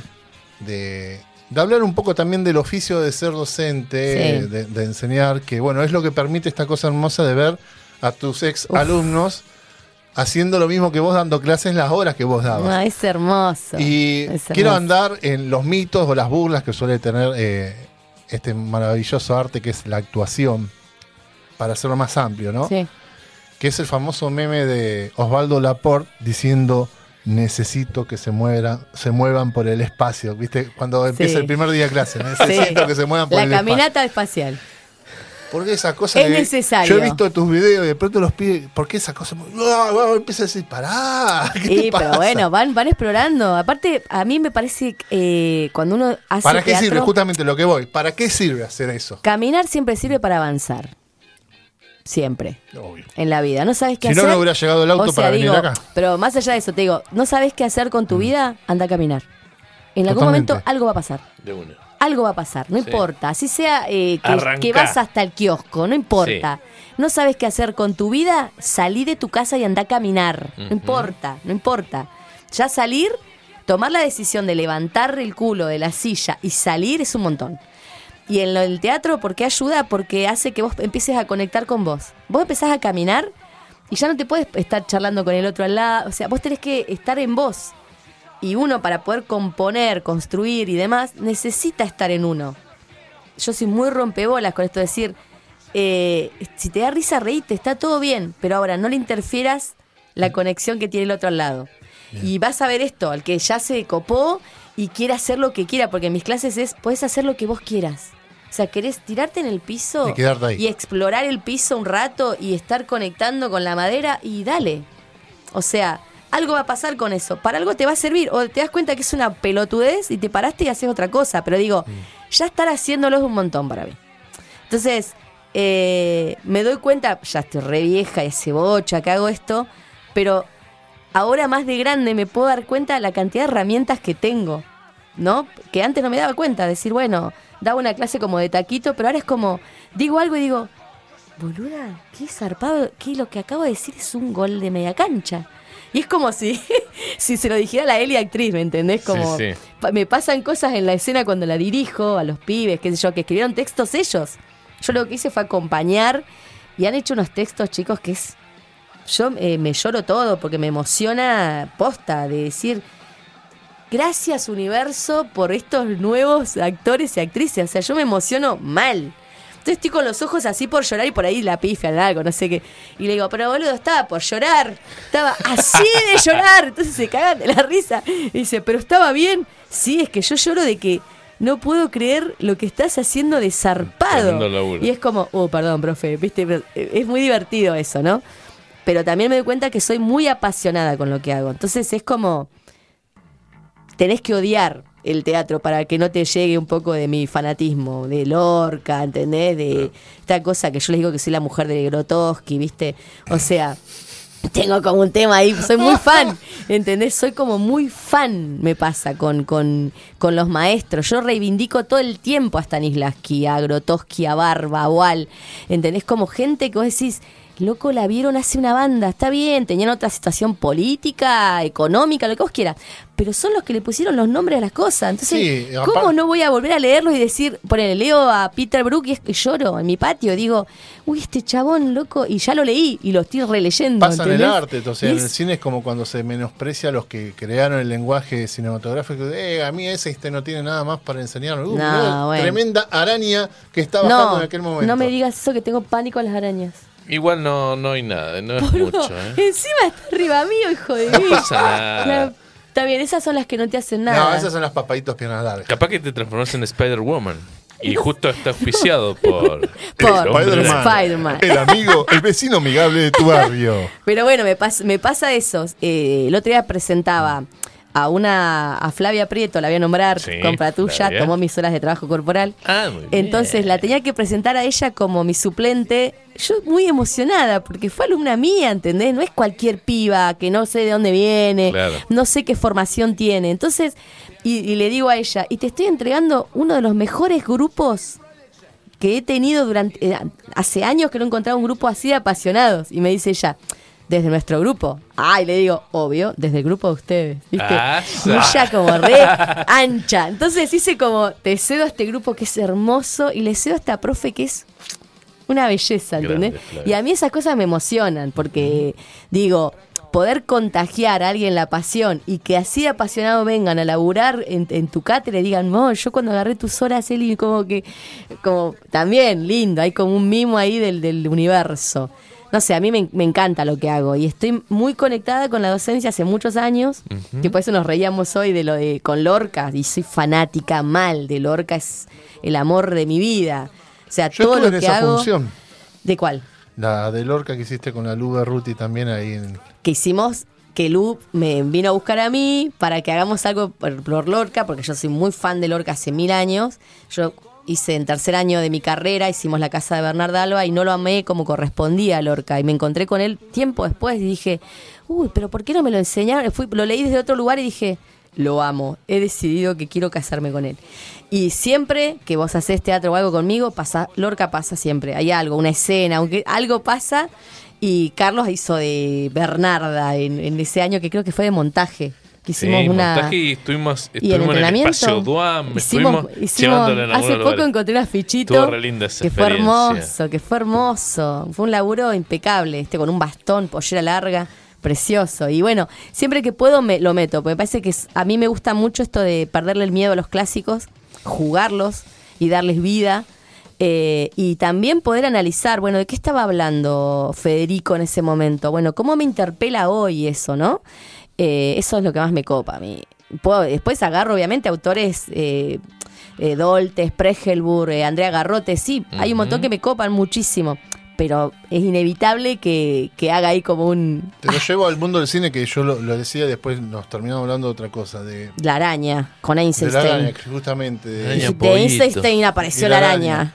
Que viste que está, hay como una escuela, vamos a decirle así, de renegar o negar a los maestros, a los que crearon. Y, y al pedo, o sea, a mí me pasa lo mismo el cine, me encanta lo de ahora, Pero a mí me pones una película muda o me pones Hitchcock, decís, ¡fa! Uf, Hitchcock, qué lindo. Por mencionar uno así. O Sí. mismo Eisenstein. si Bueno, los chabones inventaron el lenguaje cinematográfico. Sí, o sea, digo, eh, hay que, para mí hay que resignificarlos, me parece súper valioso y de última, eh, es muy fuerte por ahí hacer como una crítica de alguien que primero que no se puede defender, Obvio. para empezar.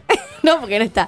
Y en segundo lugar, que vos usás todas esas herramientas, porque salvo que vos crees un método nuevo, el único método en lo que es la actuación es el método de las acciones físicas de Stanislavski, es el único.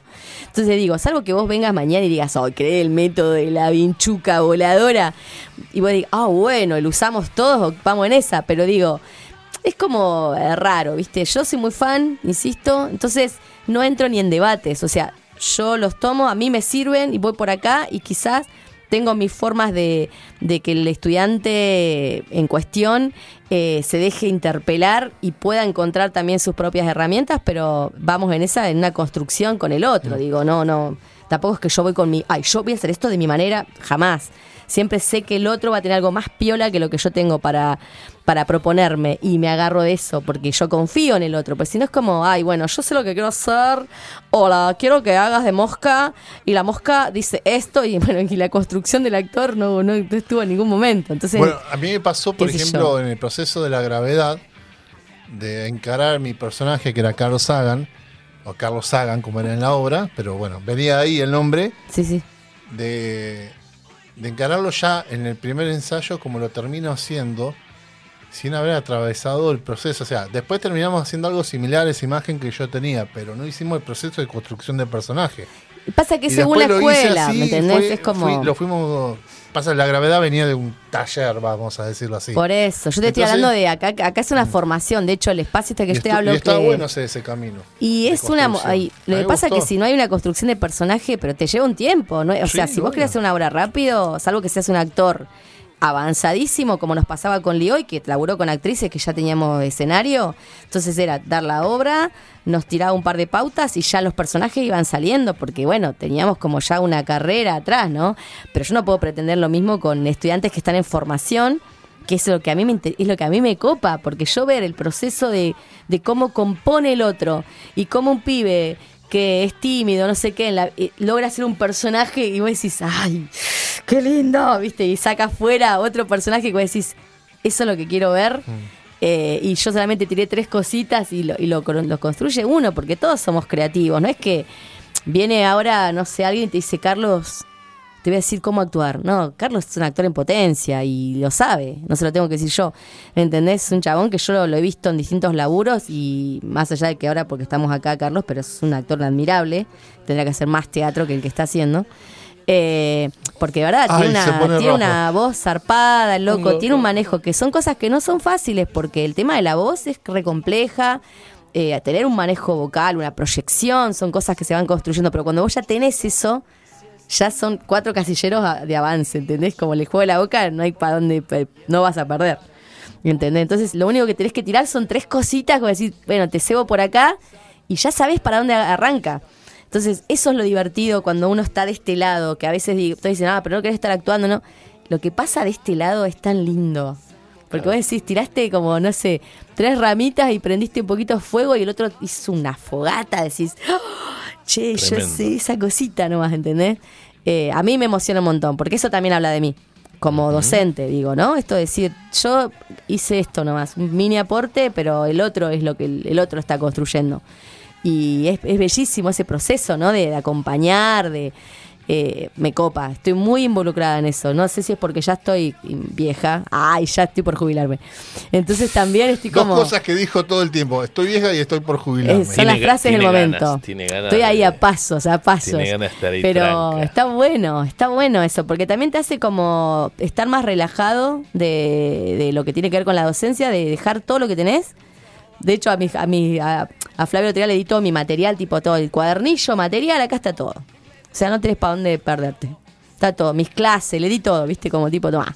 Y así con todos, ¿entendés? No, es que digo, este libro no lo voy a compartir porque si no va a aprender y va a ser mejor que yo.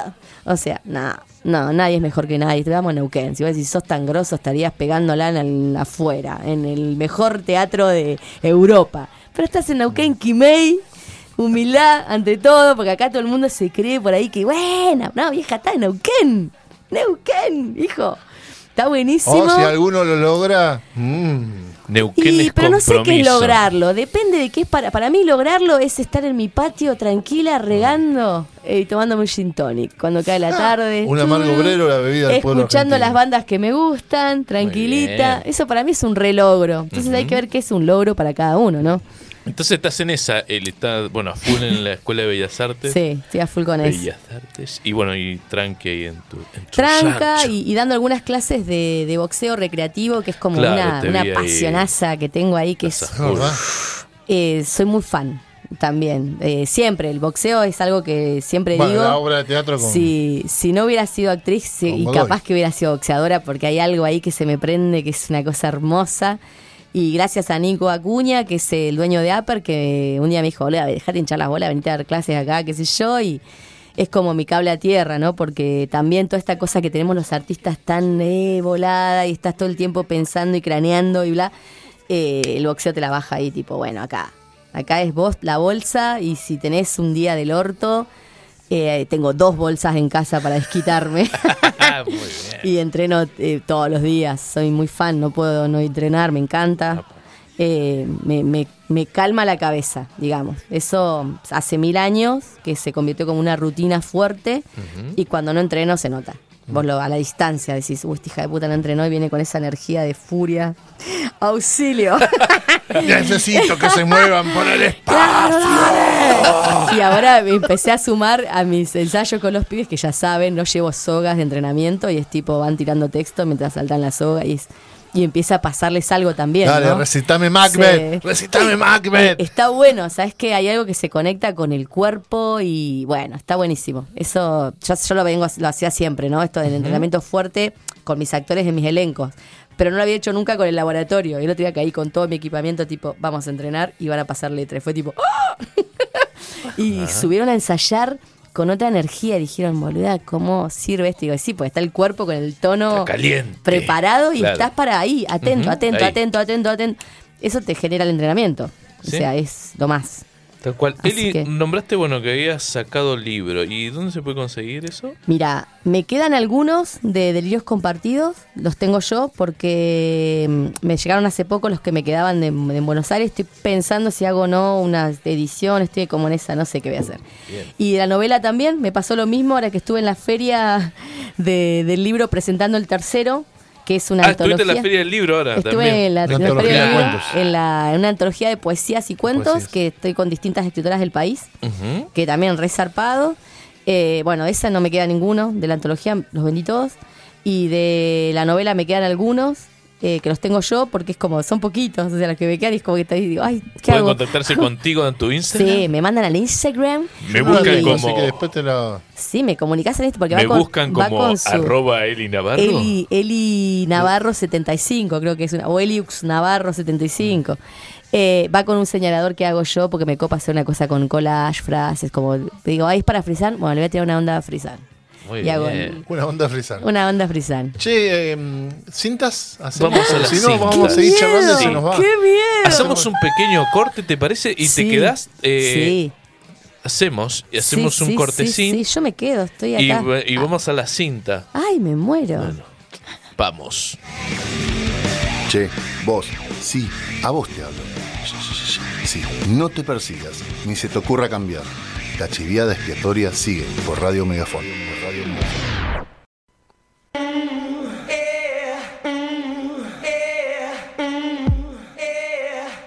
La sociedad de la cinta. El vinilo ya fue. Ahora en chivos expiatorios, Frisan y Doctor Mad pa- pa- pasan cassette. Pasan cassette.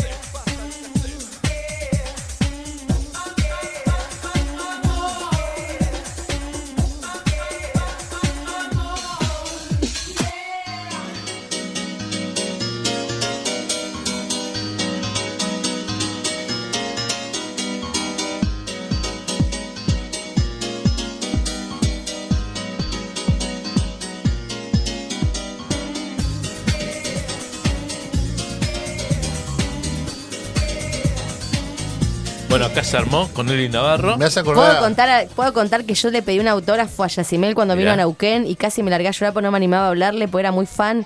Y le dije, hola. Y él me dijo, amo. hola, soy Yacimel. Y me pareció tan pelotudo. Porque hablaba así. Me hablaba así. Porque- Pero aparte yo ya sabía que era Yacimel, ¿entendés? Hola, soy Yacimel. Sí, me das un autógrafo, me dio una vergüenza. Y me puso Yacimel. Hijo de puta, poneme para él y un algo. Que tenía un papelito que él. decía Yacimel. Bueno, podría haber sido peor. Soy Hola, soy Pará, tenía autógrafo de Yacimel, de Ignacio Copani, que sí fue un copado. Copani, Sí, Copani divino. es copado. Tenía Ignacio Copani, foto con Fidel de Todos sus Estrellas de, muertos. estrellas de principios de los 90, mirá, Fidel. Sí, Fidel, de lo seguía toda la gira, fan. Todos tus Grosso. muertos los vi siempre, todas las, veces que vinieron. todo. Tremendo. Y después, tiempo después, vino la- al bar de mi hermano, cayó el batero y durmió en mi cama. Ajá. Y yo, porque se quedó en casa de mi vieja, o sea, venía, vino toda la banda que trajo él que se llamaban Los Revueltos, la banda del chabón. Y yo no podía creer que tenía el baterista de Todos tus muertos y le decía, y sacaba fotos tipo, está mi cama. Y mi gato se llamaba Fidel Ah, Negro, era un gato negro llamado Fidel. Y me decía, por favor, decime que es por Fidel Castro y no por el negro sucio que canta en nuestra banda. Y yo, es por el negro sucio de tu banda. Ay, no, decía el chabón, divino, una masa, hermoso. Qué linda Los banda. personajes. Qué linda banda todos tus muertos. Ahora hace poco lo de, me mató lo de Pablito. Sí, me, Pablo que me estaba, partió. estaba mal, estaban haciendo Estaba mal. campaña y Estaba todo. mal, tenía un bueno, cáncer bueno, muy avanzado, Un sí. grosso. Pablo, Mal. Pablo Molina. Mal. Bueno, eh, ¡Qué esta es la miedo! sociedad de la Un cinta. cassette que no tiene, no tiene registros, No, no hay dice nada. etiqueta. Puede aparecer New Kids on the Block, como puede no aparecer. sé, un chamamé de mi viejo, no sé qué es. ¿Puede, puede- ¿qué? ¿Le doy play? Los ñoquis. ¿Quiere que los le dé play? ñoquis, Dale play. Los ñoquis son de block. Epa, Se trabó la cinta. Dani. epa. Ah, no, No muevas ahí. debe ser así la música. Ah, mira qué interesante. Electrónica. Che, está re buena esa, ¿eh? Yo la rebailo. esa. ¿Qué es? Esto lo banco. No es como el mío que era música de terror, Arturito. Esto debe ser algo, algo que puedes haber hecho mi Esto hermano. te hace, aco- te hace acordar cuando bailás en la tarima. Obvio. Ahí en pasa algo. Ticket. No, es que muevese. No muevas ahí. Ahí ve. Déjalo Ahí ahí. está. Epa. ahí, déjalo ahí. ¿Qué es esto? Esto Ah, parece bueno. como. Me gusta ¿Quiénes ese hacían, punchy, ¿eh? ¿Quiénes hacían funky shit? Eh, oh my god, this is a funky shit. Prodigy. Puede ser. Tiene esa onda, ¿eh? Tiene una onda media Pero no rave. canta nadie, ¿no? Media Hablan- rey noventosa. Nadie va a cantar. Ahora, Hay exploración Ahí sonora. pasa algo, ahí. ¿eh? Bien. Boliche. Bien. Boliche después. Segunda mitad de los 90. El bailecito de Frisán. Epa. No sé qué es esto, Es lindo, eso chicos. es exploración sonora. ¿Lo, lo doy vuelta? Bueno, por favor. ¿Y cómo lo parábamos? Esto. eh, Con el con stop, stop. por lo general. Ahí. No, ahí está. Y bueno, y ahí abrilo Este. nada más. Es automático. Así. Es un sistema. Un sistema. Andás a ver traído qué desde es Rusia. esto. A ver acá. Ajá. Ahí tiene. What? Bien. No, el disco de Nautilus. Eso debe ser una banda local. Me da como que sí, Suena pero... banda local, ¿eh? Bien. esto no, es- no, la raza no es. ¿Qué es? A ver si lo Ah. reconoce el Google. Hay exploración Google. sonora. Pero sí es como una Por banda momentos local. casi jazz. Medio progresivo. Escucha, Apa. ¿no es la raza? Suena muy bien eso, ¿eh? ¿Estamos explorando la historia neuquina? En Puede ser, ¿eh? A la música refiere. Puede ser. Mucho cambio, me gusta, ¿eh? ¿O es caballo cardiograma? ¿No es, ¿no es caballo Puede ser caballo, ¿eh? Yo los fui a ver un par de veces. ¡Es caballo cardiograma! Esto- esto es historia. ¡No, me muero! Historia. Banda en la cual tocaba el Chacal Navarro, tu hermano. La bata en algún momento, después. Ya está el Lucho Ferri, El también. Lucho Ferri, También. Seba Gallinal.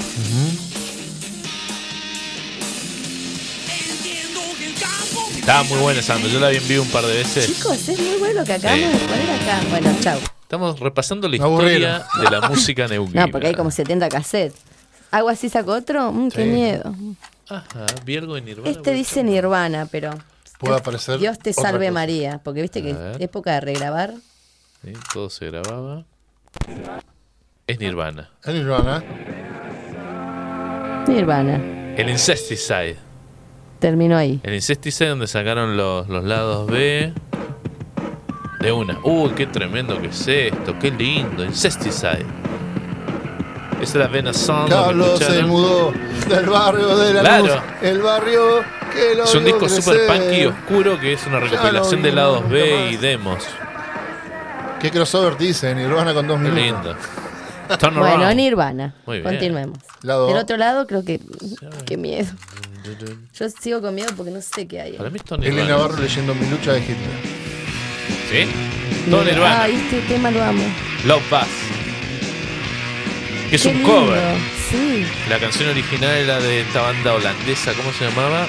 Eh, ah, no, no me acuerdo. Eh, Shocking Blue.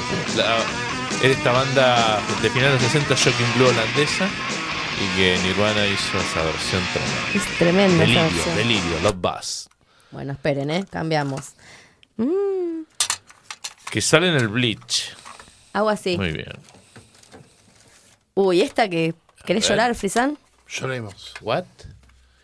¿Qué cassette, eh? ¿Edición Esto, ochentosa? yo- me da como que... Cassette haber sido blanco, de- 80. Ahí, ¿para qué lado vas? Porque ahí si El no que se quieras. termina. Pero Ve- veamos, yo tampoco sé. eh.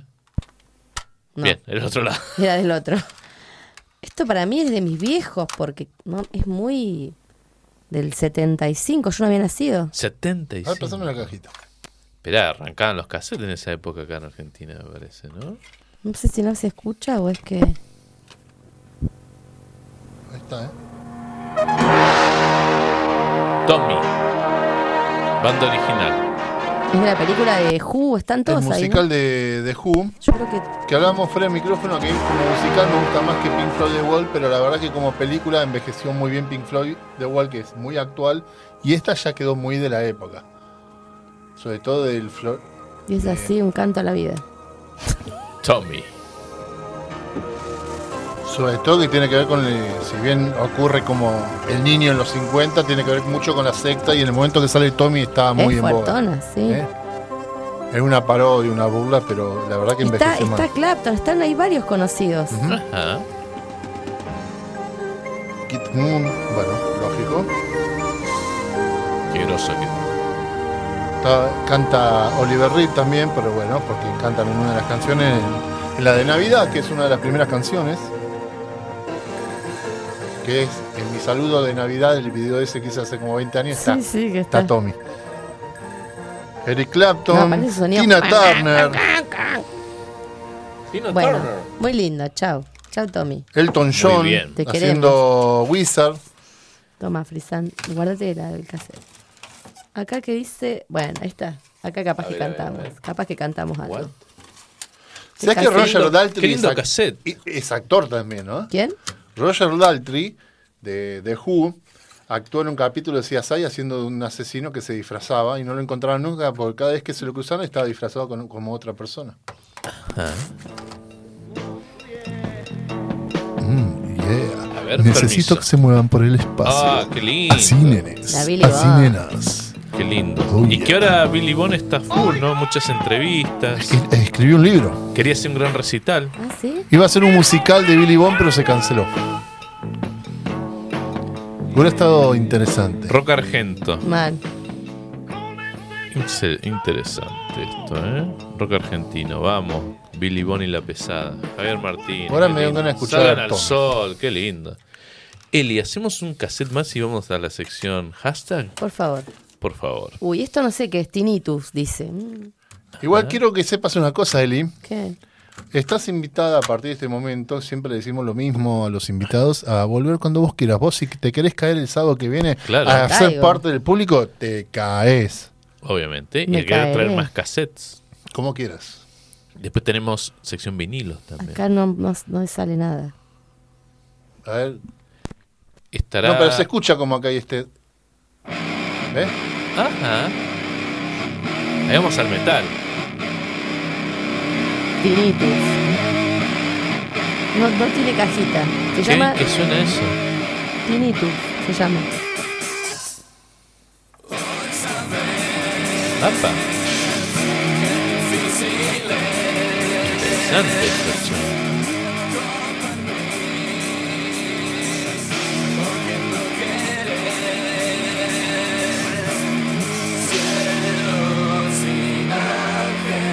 Tiene una onda media cabezones, ¿no? Va por el lado de cabezones. Como ese palo, no sé de quiénes son, o sea, no, tengo que preguntar al chacal. Le digo, boludo, me llevé bocha de tus cassettes y algunos míos, pero hasta acá. Impresionante. Vamos a ir a hashtag. Ah, me daba miedo seguir por lo que puedo encontrar. Yo después de la experiencia del que no sabíamos que había, que no entendemos al día de hoy cómo había tal mezcolanza en ese cassette. Quiero ver de qué año es esto. 1999. Claro, O suena, 1990. suena, suena de la época. Muy cabezón. A ver, vamos me a ver si encontramos alguna referencia. 1990 creo que es, dice ahí, ¿no? Frisán, ¿vos ves bien? Yo sí estoy re chicata. Esto Al es final del, del coso, Me dice ahí. suena. eso, 1999. Me suena, me suena. Será una banda... Ahí estoy poniendo en San Google que Y todo lo bien sabe. pro esto, ¿eh? ¿Esto dónde está? Es bien pro. Mira, Todo hasta el hecho como tiene que 2018 ser. seguían en actividad, pues dice, en una nota de 2018 dice, Banda Tinnitus presenta el video para su single. Tu piel. ¿Serán los Tupiao, mismos? tupiao.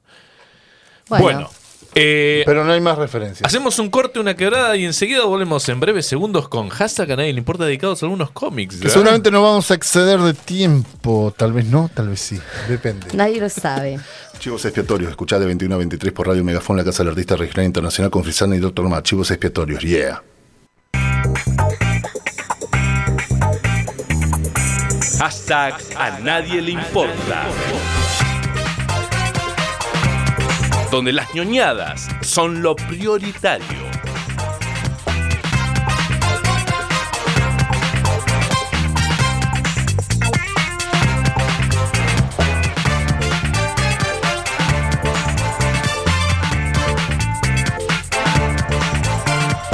¿Qué palo?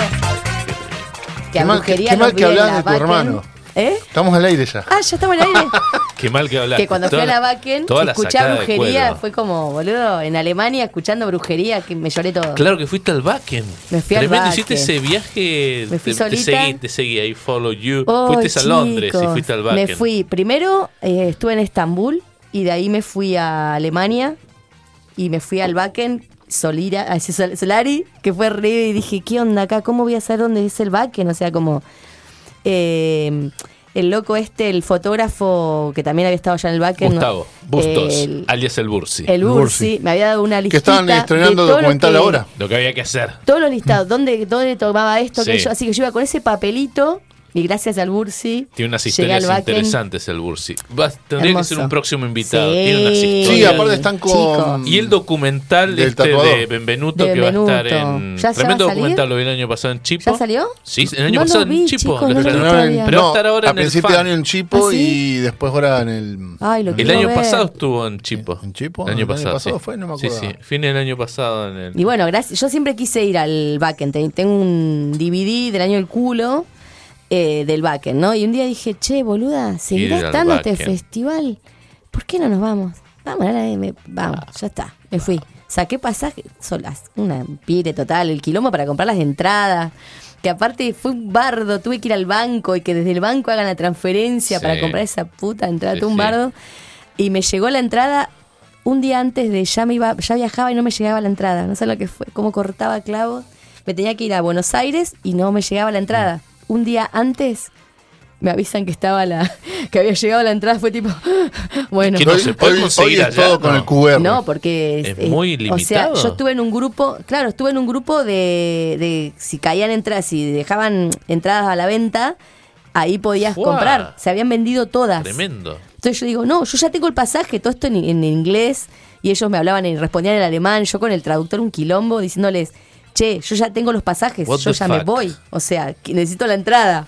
Y entonces Claro. me anotaron una lista especial y ahí me mandan la entrada. O sea, como que veían, no sé, 100 más. Pero ya ahora no hay más entradas para este backend, ya no, no Oh. queda más, del 2024. Sí. Ya no hay más entradas. Para quienes no saben, es el festival por. Bueno, Son de cinco todas las bandas días de metal. de metal, cinco días de metal, de bandas de Sí, sí. zarpadísimas de Alemania, de, de todo el Y mundo. otras más under que están tremenda igual, Y ahí ¿no? vi a todo, vi a brujería y lloré, lloré. Ugly Kid Show. Mega, de Marilyn Estuvo en Río. Gallegos hace poco, brujería. Eh, zarpado. Yo lloraba como una desquiciada.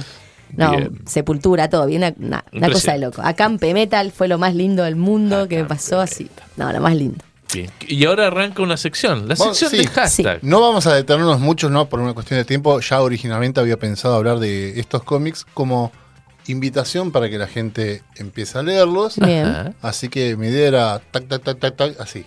¿Cuál Así, es tu, preferido preferido? De, los que hay acá o en En, general. ge- en general, vos decís, eh, el, el que más en la vida, mi cómic preferido, que lo puedo leer 100 veces y siempre voy a ser mi preferido, es Claramente el entrevista. Claramente el Eternauta. El Eternauta. Perfecto. Es mi novela ¿Vos gráfica sos de, por de- excelencia. ¿Sos de los cómics o no? Eh, no tanto, pero pero bueno, me gusta mucho lo que hace Alan Moore y también el Eternauta, sobre todo por lo nacional y lo que tiene que ver con nuestra historia, ¿no? Es interesante. Muy lindo. Bueno, perdón, necesitaba preguntar. No, todo bien. Mi ¿Cómo- personaje cómo- favorito, todo el mundo sabe cuál es. ¿De Eh, cuál? ¿Usted lo sabe? ¿Batman? ¿Y sí? Ah. Hay tres historietas. Yo como que... acá. No, bueno, lo dudé un poco. Porque Sailor tengo- Moon. Yo dije Sailor Moon.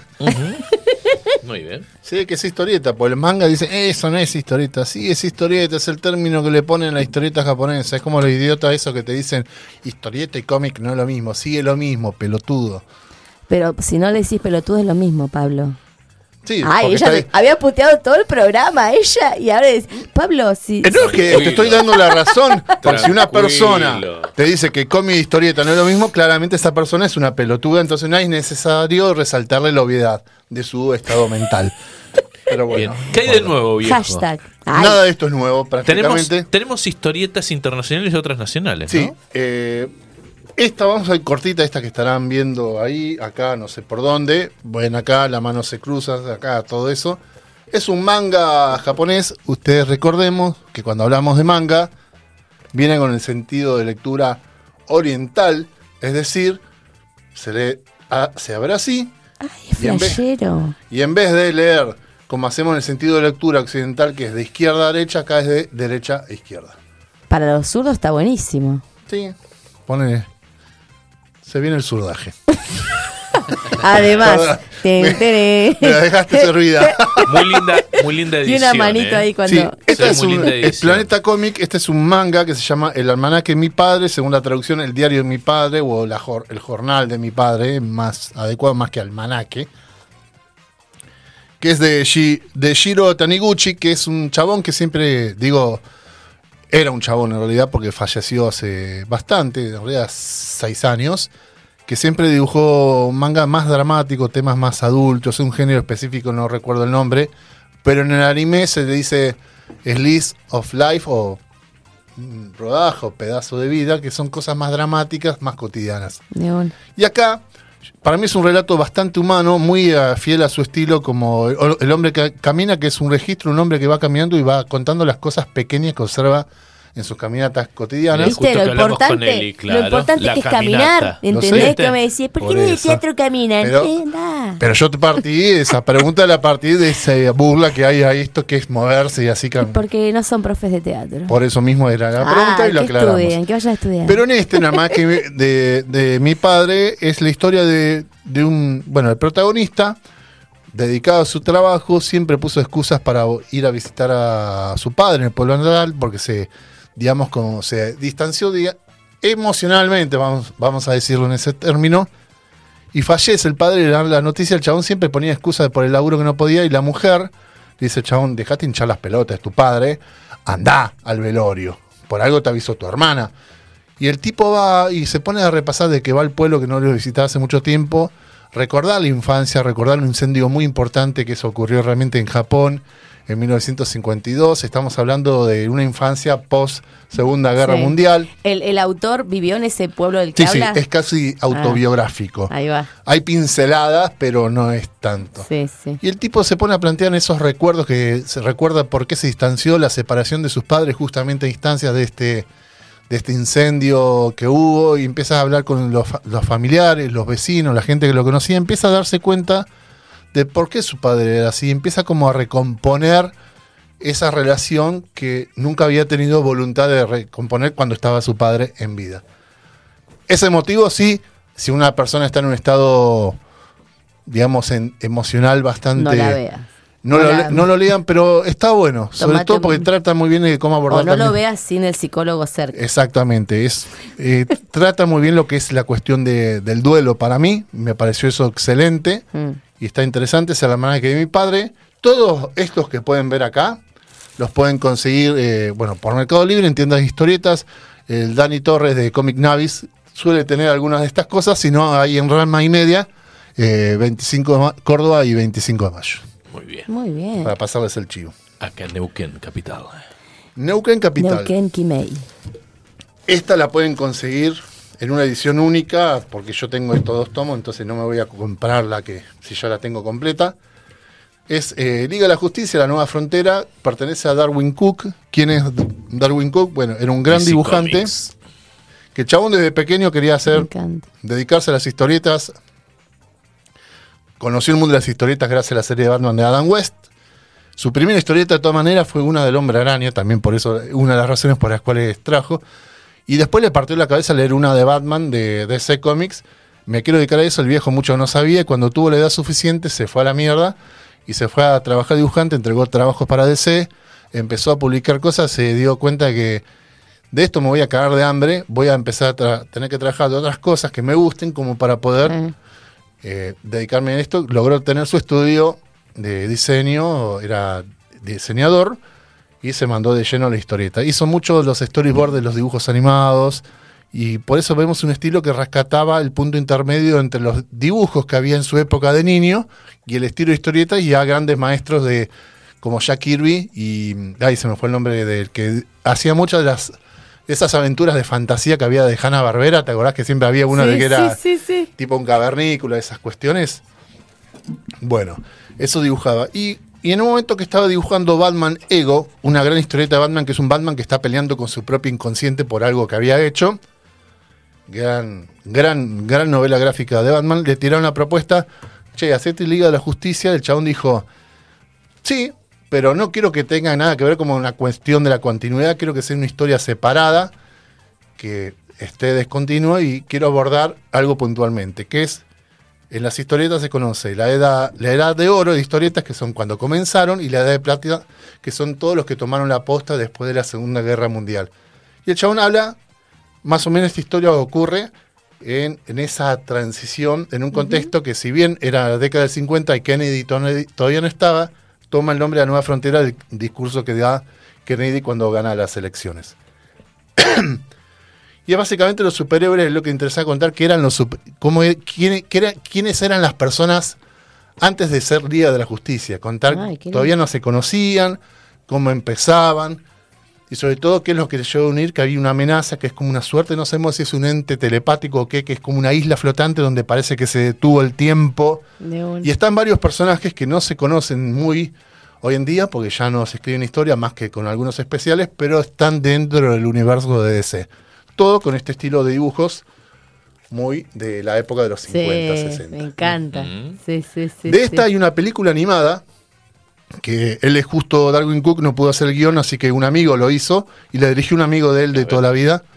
Así que quedó chocho. Y la verdad que es un- Pablo, y si vos querés comprarte tipo estos, estos cómics, están medio saladitos, ¿no? depende. Por el tema Qué del precio del calidad, ¿eh? papel, se fue bueno, todo esta medio. es tapa dura. Sí. Eh, depende, depende el precio, depende el, el especulador que lo venda en Mercado Libre, Claro, depende. Esto, por ejemplo, aquel, este sí. me salió 12 mil el año pasado, está 2 mil pesos más caro y aquel es 22 mil, que más chico encima. Pero son tremendos igual. Sí, son. Porque son colecciones libros. completas. Sí. tremendos libros. Me pasó con los de Sandman, que ahora me, empecé a comprar la- el, el episodio gordo donde están todos. Tengo algunas sueltas yo y otras que perdí en mis mudanzas y la vida. Y dije, no, ahora los quiero todos. Pero claro, respiro cada vez que voy a. Pero eso es una maravilla, porque el chabón rescata el estilo de las viejas historietas y las hace ahora. De una, Espectacular. de una. Lo bueno que hay ediciones acá en Argentina, ¿no? Sí, Bueno, esa- esta edición que esta yo es tengo España, ¿no? es una colección que salió Los en historietas hace un par de años eh, de DC, que duró 120 números. Esos los tengo todos en casa. Y la verdad que es una edición de la hostia. Yo me imagino lo que debe ser la biblioteca de Frisan de Oh. cómics. Tremendo. No tengo biblioteca, algunos los tengo acumulados en el piso. Es que no me imagino. No hay donde colocar. Esta es una joyita, es una edición de Omnipress, la editorial que está ahí editando aquí en Argentina. Que edita muy lindo, ¿eh? Está muy lindo. Muy buena tuvieron que cambiar hace muy poquito el formato, el, el papel, porque esto para no tener que encarecer demasiado los costos. Claro. Esta es una. Básicamente, hay un sello que se llama eh, dentro de DC Elseworlds que nos plantea historias especiales de los personajes que conocemos en otros contextos, en otros ámbitos que a Me veces encanta. poco a poco lo han ido incorporando lo que es eh, la continuidad del universo, sobre todo con la noción de multiversos y la mar en coche. Gotham Luz de Gas nos cuenta un Batman de 1850, o sea, fines del siglo XIX, en Estados Unidos, que el chabón va, está Bruce Wayne de viaje por Europa, conoce a Freud, por ejemplo, No, y el chabón le dice que estaba con un sueño recurrente de que de recordar siempre que sus padres eh, habían sido asesinados y sentía la necesidad de volver a su tierra natal y Freud le dice, anda boludo, básicamente. ¿Qué ocurre? Eh, vuelve a Ciudad Gótica y pasan varias cosas. En principio se encuentra con el inspector Gordon, que era un amigo de la familia de él, y le cuenta la situación en la que está la ciudad estaba asediada de bandas de criminales, entonces ahí un poco como retoma, hace- asume su papel como Batman, pero todo contextualizado en esa época. ¿Cómo sería un Batman en esa época? Con la tecnología que había, con las cosas que había, con la información que es había Muy bueno. todo eso. Pero ¿qué ocurre también? Paralelamente, para esa misma época, en Inglaterra estaba el famoso Jack el Destripador, que no se sabe realmente quién fue y no se sabe si se lo mataron, lo capturaron o si se fue a otro lado. Entonces, esto toma parte de eso y a dónde es que se muda justamente paralelamente eh, Jack el Destripador a la ciudad gótica. Entonces está Batman asomando su manto y peleando con esta persona de que quién es realmente Jack el Destripador. Upa. Eh, te hago una pregunta, ya que agarraste Batman.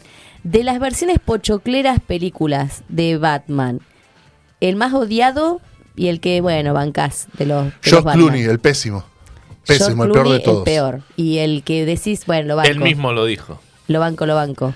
¿A cuál? Eh, bueno, pasa que en el caso ese de Batman, primero el puesto, en el puesto número cero te voy a decir a Adam West toda la vida porque es el primer bueno, Batman que sí, conocí. Sí, pero yo hablo de las pochocleras, no te hablo de la, de, de la que rompe. Eh, en la- la cuanto a la actuación Sí, oral, porque hay actores de doblaje que interpretaron, Kevin Conroy, que es el que hacía la voz de, de Batman en los dibujos animados de los 90, para mí es un gran Batman porque supo pero hablamos de, los, de, la de las Ya tres sé. pochocleras, las más feas, las tres que las que viste ahora, las que todo el mundo vio. No, Michael pelis. Keaton te voy a Las decir. pelis, pelis, te voy a ¿qué decir toda la vida eh? Michael Keaton porque es el Batman con el que yo crecí. Punto. Es que Y yo creo que la, bien. La encarnación de cuál es el mejor Batman tiene que ver más con el que con el que creciste Sí, sí, que, pasa igual. que otra cosa. Michael Keaton toda la vida. ¿Y qué- eh, viste la última? Sí. ¿Qué te pasó con la última? ¿Cuál de todas de la última? La última, última, la del pibito este que hace de los vampiros y ahora hace de Batman. Eh, ¿Cómo no, se- me encantó. ¿Te gustó? Me encantó. Tiene relación con una de las historietas que traje acá también. Robert. Pattinson. No me sale el nombre. A mí me costó un poquito, porque eh, no lo puedo despegar de los vampiros. Y lo odio, los vampiros. Entonces, como el odio que tengo es más fuerte. No, pero la gasta. Yo la menos rompe. mal que no la vi. ¿Los vampiros Pasa o la que- Batman? Eh, la de los vampiritos. No, no, yo no puedo sacarme la imagen. Yo vi la primera y no me gasté en verla. Lo que tiene. Pero yo la vi previo, yo me preparé, vi un par de pelis un poquito más interesantes de él y dije, este chabón es grosso. Así Es que medio bueno, que me loco, preparé. pero me, me preparé viendo otra cosa. Y lo Está que tiene a veces te puede, ahí Salames decir, es esa película súper interpretada de Batman. Bueno, sí, de acuerdo. Según qué época y según qué autor. Tal cual. Y te lo dice Frisan que sabe bocha de es bat, bat- Y si querés ver lo mismo, agarrá y la historieta, no veas, no Che, vayas a ver ¿y el guasón? Vos sé que es como que tengo una relación de amor y odio con esas películas porque a veces la veo, no, qué buena película, pero me aborre tanto la música que tiene. Ah, pero bien. tanto que no, Pero ahí la es composición de él es La de. Hildur No. cuando, cuando te, te- Gunator. Hilden Gunator. No, a mí me, me voló la no, cabeza. el chabón está Él- impecable. Él es. Pero es la música. Pero yo a él lo amo, ¿ves? Ahí Sí, me pasa eso, Claro. no puedo ser objetivo. Es un grosso. Es No, la es todo música lo lo que que veo me termina Napoleón. rechazando. Ahora se viene Napoleón. Me jodés. Sí, claro. Sí. Ay, Dirigida por. ¿Quién era? Por Ridley Scott. Ridley Scott. Que el chabón dice que tuvo que tuvieron que reescribir varias. Muere. varias escenas y cosas del guion porque el chabón se trajo tanta info de- del estudio del personaje que tuvieron que adecuar muchas cosas al guion en función al trabajo que Que había eso, es hecho. una, eso es un actor, boludo. Actorazo. Pero bueno, Chabón estudia. esta Perdón. película tuvo una versión animada, están en HBO Max, quienes tengan el servicio de streaming. Sí, ¿cuál es? Eh, esta, eh, Ghost Hand, eh, ¿Ah, sí? Sí, Luz de Gas. Es una versión un poco libre que mezcla un poco con la continuación que tuvo esta novela gráfica. Pero hay una cuestión que yo la quería destacar, que el que la dirigió, la produjo es Bruce Timm, que fue el que creó todo el universo animado de la serie de Batman, después la de Superman, después la de Liga de la Justicia, y decidió realzar una cuestión que tiene que ver con el Batman más detective. Es que a los que leemos Batman es el que más nos gusta particularmente. Sí, sí. ¿Qué más parecido con la última peli que recién hablábamos? Tal ¿no? cual. Que Tal se cual. viene la segunda Y parte. que decidió Sí. homenajear directa, explícitamente a Sherlock Holmes en esto. De hecho, eh, los órfanos de la ciudad gótica son su red de informantes, que son los irregulares que tenía, como le decía a Sherlock Holmes en sus cuentos, sus novelas, sí. a sus informantes en la ciudad de, en la ciudad de Londres. Che, y ahora está por salir otra que es Arthur. ¿Arthur es? La de Arthur, la serie. ¿Qué Arthur? ¿Qué es? ¿Quién es Arthur, Arthur, ¿no se llama Arthur? ¿O No. estoy cambiando el nombre? ¿Quién? El mayordomo, no es Arthur. Alfred. Salió una serie, duró tres temporadas, la Ah, canceló. ¿ya salió? Y ya la cancelaron.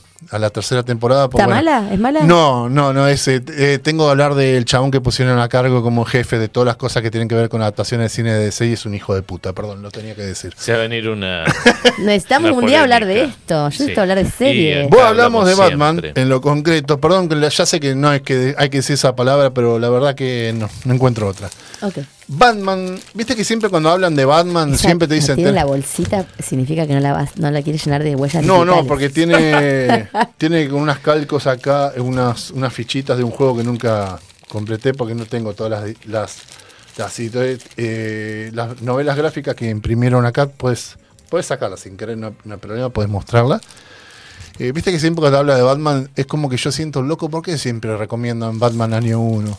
Como, "Ay, no, es como, no, Batman año 1. Es como parece que la única novela gráfica que leyeron los intelectuales cuando quieren hablar de historietas, no, Batman año 1.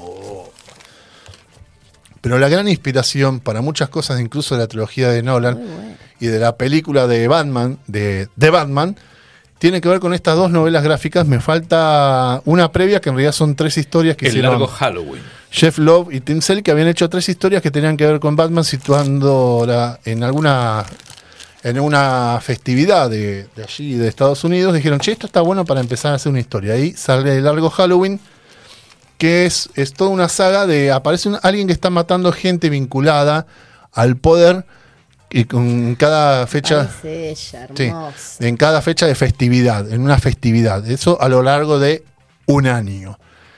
Esta es la continuación de esa saga que empieza a pasar y decís, pará, ¿quién es el verdadero culpable de eso? Porque lo- obviamente la trapa no lo digo para, para, para que no revelar. Pero de, esos, de esa cuestión de alguien que asesinaba es lo que toman muchos elementos claramente en, en la película de, de Batman de Matt Reeves con. Robert Pattinson. Que destaco siempre Colin Farrell haciendo el pingüino. Es- Tremendo. Colin Farrell, actorazo. que por suerte ahora. Hay que ver que cómo termina el paro de, de actores, porque terminó el paro de los escritores después de casi cinco meses de paro, Mm. Que ahora pueden ya empezar a retomar la escritura de los guiones y hay que ver el de los actores para poder retomar la filmación de la serie del pingüino, que va a entrelazar la serie con la es segunda de, de Batman. Y todo eso se paralizó. Pero estas son dos grandes novelas gráficas, incluso a veces yo las recomiendo para gente que no suele leer este tipo de literatura, de- eh, para que vean un policial negro, pero interpretado por Batman, protagonizado por Batman. Está Me muy encanta. bueno. Voy a dejar lo último lo local, ¿eh? Esto concretamente eh, lo traje un poco para, como así como traje esa solamente para, Para mostrar. equilibrar un poco. Sí, eh, para equilibrar un poco, pero en parte como esa historieta que traje solamente parecía que tenía el autógrafo del guionista original, bueno. Ay, qué canchero. sí, tengo foto con el chabón. bueno, yo tengo un autógrafo de Yacimel. Ah, Muy bien. En una No. Comic Con reciente, En un una- par de no, años. 2015, no, todo- no todos los días uno entra a Comic Con y ve que al lado de él está escribiendo el guionista por el cual uno había ido a esa Comic Con, charla brevemente y tiene el autógrafo y la Muy foto bien. y todo eso. Muy bien. Y el chabón te responde después en la conferencia una pregunta mirándote los ojos porque te ubica. tacho. Jason es amigo de la creme de la creme de la Bueno, comiquería. Esto que ven acá es como la edición Omnibus que se dice en la colección completa, completa de, de Spider-Man que involucra Ah, a Todd tremendo. McFarlane, que fue el que creó después a, Todd McFarlane, un grosso. a Spawn, que es la etapa acá, por ejemplo. el mismo que diseñó la tapa de Korn, que recién hablamos de Korn, Freak Sí. on the Leash. En, y, esta, bueno, en este, en este tomo Leader. vemos el origen de Venom, que es con el Spider-Man, viste que aparece cuando está el Spider-Man con el traje negro, ¿recuerdan eso? Que esto inicia en lo que fue una saga que inventaron en Marvel. Esto es una Biblia. ¿sí?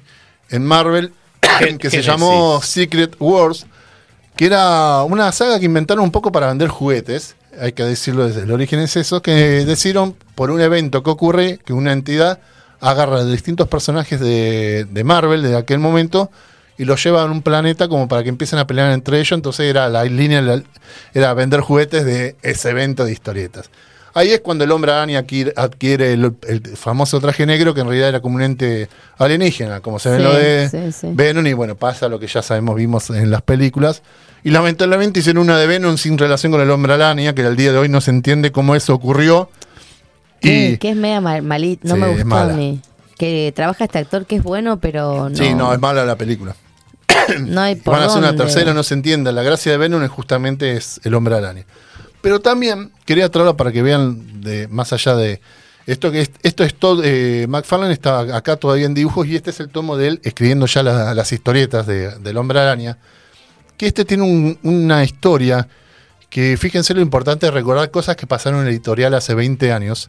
Porque hay un capítulo que está el hombre araña, Wolverine, e incluso en otras aparece Ghost Rider, que nos retrotraen a Wolverine, Logan, como Sí, se lo sí, conoce sí, normalmente, a su primera aparición que fue en una historieta del hombre del increíble Hulk, donde aparece un personaje Wendigo que lo acusaban de haber matado dos cosas y descubren esa misma historieta cuando va Logan a cazar al increíble Hulk pensando que era ese asesino, de que no era una persona mala, esa criatura era un hombre que estaba ten- había tenido esa maldición. Ocurre una serie de asesinatos y justamente Logan, una historia que ocurre 20 años después de esa primera aparición de Logan, Mirá. dice, yo conozco a esta persona y sé que no es una mala persona, dice. Entonces retrotraen algo que pasó hace 20 años en historietas. Y eso lo hace Todd McFarlane recordando de por qué está bueno tener un conocimiento y a veces una lectura de muchos años Un capo todo. en historietas. ¿Qué es lo que amigo insisto? Para hablar de historietas tenés que leerlas y a veces cuando te queda un chabón que solamente leyó cinco años, no, es para... Esto que hay acá, por lo general, es para gente con un largo recorrido. Un estilo propio, Tom McFarlane. ¿eh? Tal- Me totalmente. Interesante. Sí, sí, sí. Vamos a lo local. Esto personalmente es un orgullo que tenemos en la región. Es eh, Malvinas, el sur, el mar y el frío. Es una, una publicación de nueve historietas de, que se hizo en conjunto con la editorial de la Universidad Nacional de Villa María y la Universidad Nacional de Río Negro. Mirá, qué bueno. Y dijo, es en parte de esa convocatoria que hizo Nación en 2015 en el marco de un nuevo aniversario de, la guerra de Malvinas, que tiraron esta convocatoria para financiar proyectos que tuvieran que ver con lo que fue el conflicto bélico. Y aquí son varios, son historias de historietistas nacionales, incluso regionales, como el Chelo Candia. Ajá. Mirá vos. Esta la consiguen, si uno busca, lo puede llegar a descargar porque ya es parte de un repositorio digital, pero se Sí, pueden sí. comprar formato libro. Y sí. Yo recomiendo eso. Son nueve historias totalmente distintas, abordadas desde una estética También distinta se ve en cuanto a la... calidad, ¿eh? Sí, podés ojearlo, no hay problema. Es realmente... Bancado por nación, digamos. Sí, bueno. Muy bien. yo realmente lo recomiendo porque lo veo para, sobre todo para los pendejos, sobre todo para esta cuestión de la desmemoria que se apela hoy, no necesito decirlo en el contexto que estamos, y sobre todo que dicen, eso es una gesta de los milicos, si estás, recordar la guerra de Malvinas porque estás a favor de la dictadura. Y esa estupidez que se da de este lado de la vereda, decís, no, flaco, no, no, no, no entendiste nada, no es eso, No. No entendiste nada. Pero sí, bueno, hay que apelar a, a esto, a la información, en un momento de tanta desinformación. De tanta pavada que dice gente que, que quiere acceder al poder. Me parece que son momentos nosotros que estamos de este lado, tanto en la docencia como en el arte y en las radios, de poder todo el tiempo recordar y a la gente que no es memoriosa después Recordá quién es Margaret Thatcher, porque hay algunos que lo- la reivindican, esa señora, la dama de hierro. Y bueno, Que es el único miedo. papel que nunca le voy a, hacer- a perdonar a Meryl Streep. Por encima lo hace re bien. Y bueno habla de- del nivel de actriz. Encima lo hace re bien y eso O- no me da más O la bronca. actriz de, mm, de Los Expedientes X. Claro, Gillian Anderson hace de Margaret Tremendo, Thatcher en tremendo, la corona. tremendo. ¿De verdad? Habla igual. Y esta para mí es como una joyita, es talento argentino. Si ven alguna vez en una historieta el nombre de Diego Greenbow y de Lucas Varela, sello de calidad, También. de calidad absoluta Muy y linda de calidad se ve eso, ¿eh? narrativa del de yo recomiendo Lucas Varela es- hizo El día más largo del futuro, Ajá. que no voy a decir la mejor novela, eh, una de las mejores novelas gráficas que leí. Debo decir que es la mejor novela gráfica que observé. ¿Y por qué digo observé y no que leí? Porque no tiene diálogos. Es todo en silencio. Entonces a través del dibujo, a través de lo que ocurre, vos vas sintiendo la historia. Qué lindo. No es el caso de este, del humano, que es una historia de ciencia ficción. El protagonista es un androide que se despierta en un planeta sin memoria, sin recuerdos. Poco a poco va, va reco- reconociendo a, a otros androides. Empieza un poco a recobrar la memoria y descubren que estaban ahí en una tripulación que se había estrellado.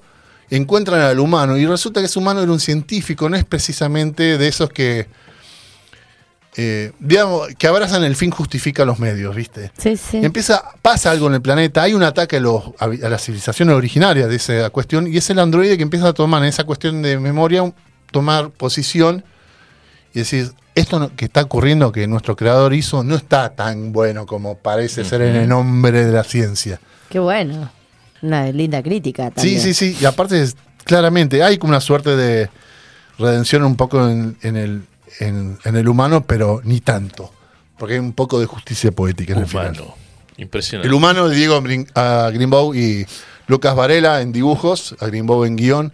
Qué lindo. qué Es lindo una de las mejores que hay y la pueden encontrar, déjame ver el sello. Todos colores negros y rojos, ¿no? Eh, sí, esa, sí, esa sí. gama de colores. Hotel de las Ideas, si buscan Hotel de las Ideas, eh, no sé si estuvieron en la última feria del libro, creo que en las dos últimas no han estado. Búsquenlo. Eh, no, en la de 2021 sé que estuvo, A Grimbau Varela. porque esta lo compré en 2021. Impresionante. Así que estas son la. Yo las recomiendo particularmente. Todo esto después pueden verlo más tarde, pero búsquenlo. Yo particularmente eh, sé que estas son caras, Pero lo vale. lo valen, porque. ¿Por qué las recomiendo? Tienen que comprar primero el gordito, que es el blanco, que es más barato, y después más chiquitito, porque. A mí me gusta conseguir como toda la etapa de un dibujante, de un guionista, de un personaje, y tiene una cierta continuidad, y empiezan a ver los procesos narrativos, la- los guiños, el, el traer cosas que pasaron como esta que yo contaba Claro. de que había pasado hace 20 años en el momento de la publicación. Pueden ver la continuidad y en pon- a un punto les pasa, mi vieja se reía cuando le decía de que buscando completar una saga, estuve 10 años, empecé a leer casi lo más importante de los últimos 40 años en DC. No tengo todo claramente porque no podría físicamente y monetariamente. pero empiezo a sentirlos como amigos a los personajes, entonces vos le- lees un comentario, ah, claro, esto es lo que pasó hace... Sí, sí. es Entonces está, lindo. está lindo esa cuestión ñoña que se da. Así que estos son mis recomendados de historietas del hashtag a nadie le importa. Bueno, genial. Impresionantes saludos a Lázaro Montiel, Joaquín Perren, que estuvieron ahí saludando, eh, disfrutando esta extraordinaria noche. Gracias, Eli Navarro. Gracias a ustedes, compañeros, y nos volveremos a encontrar en cualquier Obviamente. momento. Bienvenida cuando vos quieras. Salud. Eh, Salud. Ya tú sabes, ya tú sabes, puedes Ahora caerte. mostramos el vaso. Esto es un vaso de. Sí, lo fuera mostramos del al micrófono. principio. Sí, pero fuera en tu historia. Muy lindo, muy pero no en el programa. Es el vaso, Fast el vaso Furious. oficial de Fast Rápido y Furious. ¿La Furioso. viste? La Es- ulti- ¿Te gustó? Es Rápido y Furioso, no puedo pedir intelectualidad a eso. No, no, pero eh, Yo yo, la re disfruté. yo me volví loca con, con eh, Jason Momoa. ¿Viste que bien que está en esa película? Y lo hizo a propósito para molestarlo a Vin Diesel. eh, a- y el director le dijo, hacelo de esta manera porque este chabón se va a molestar y no se va Porque a reír. y va a Es un ser hombre más- del metal también. Yo lo vi hace poco en un recital de. Pantera. Se canta todo. haciendo poco. Pero Sí. posta que esa- ese par- lo encarnó así para ver si lo podían hacer reír a Vin Diesel y no se reía, no se reía. Terminaba de acordar así, no, basta, muchacho, le decía. Pero sí, es fantasía pura, es rápido y furioso. Es Rápido y Furioso, Construyen la verosimilitud desde la inverosimilitud. Y ahora, rápidos y furiosos, nos vamos. Pero miren, y miren. bueno, Tiene palanca Gracias, de cambio que te traba la pajita.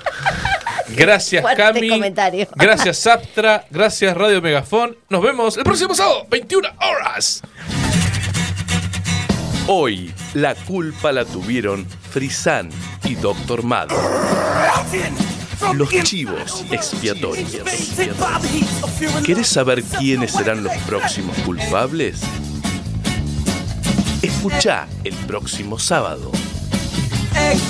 Acá, por Radio Megafon. Radio Megafon.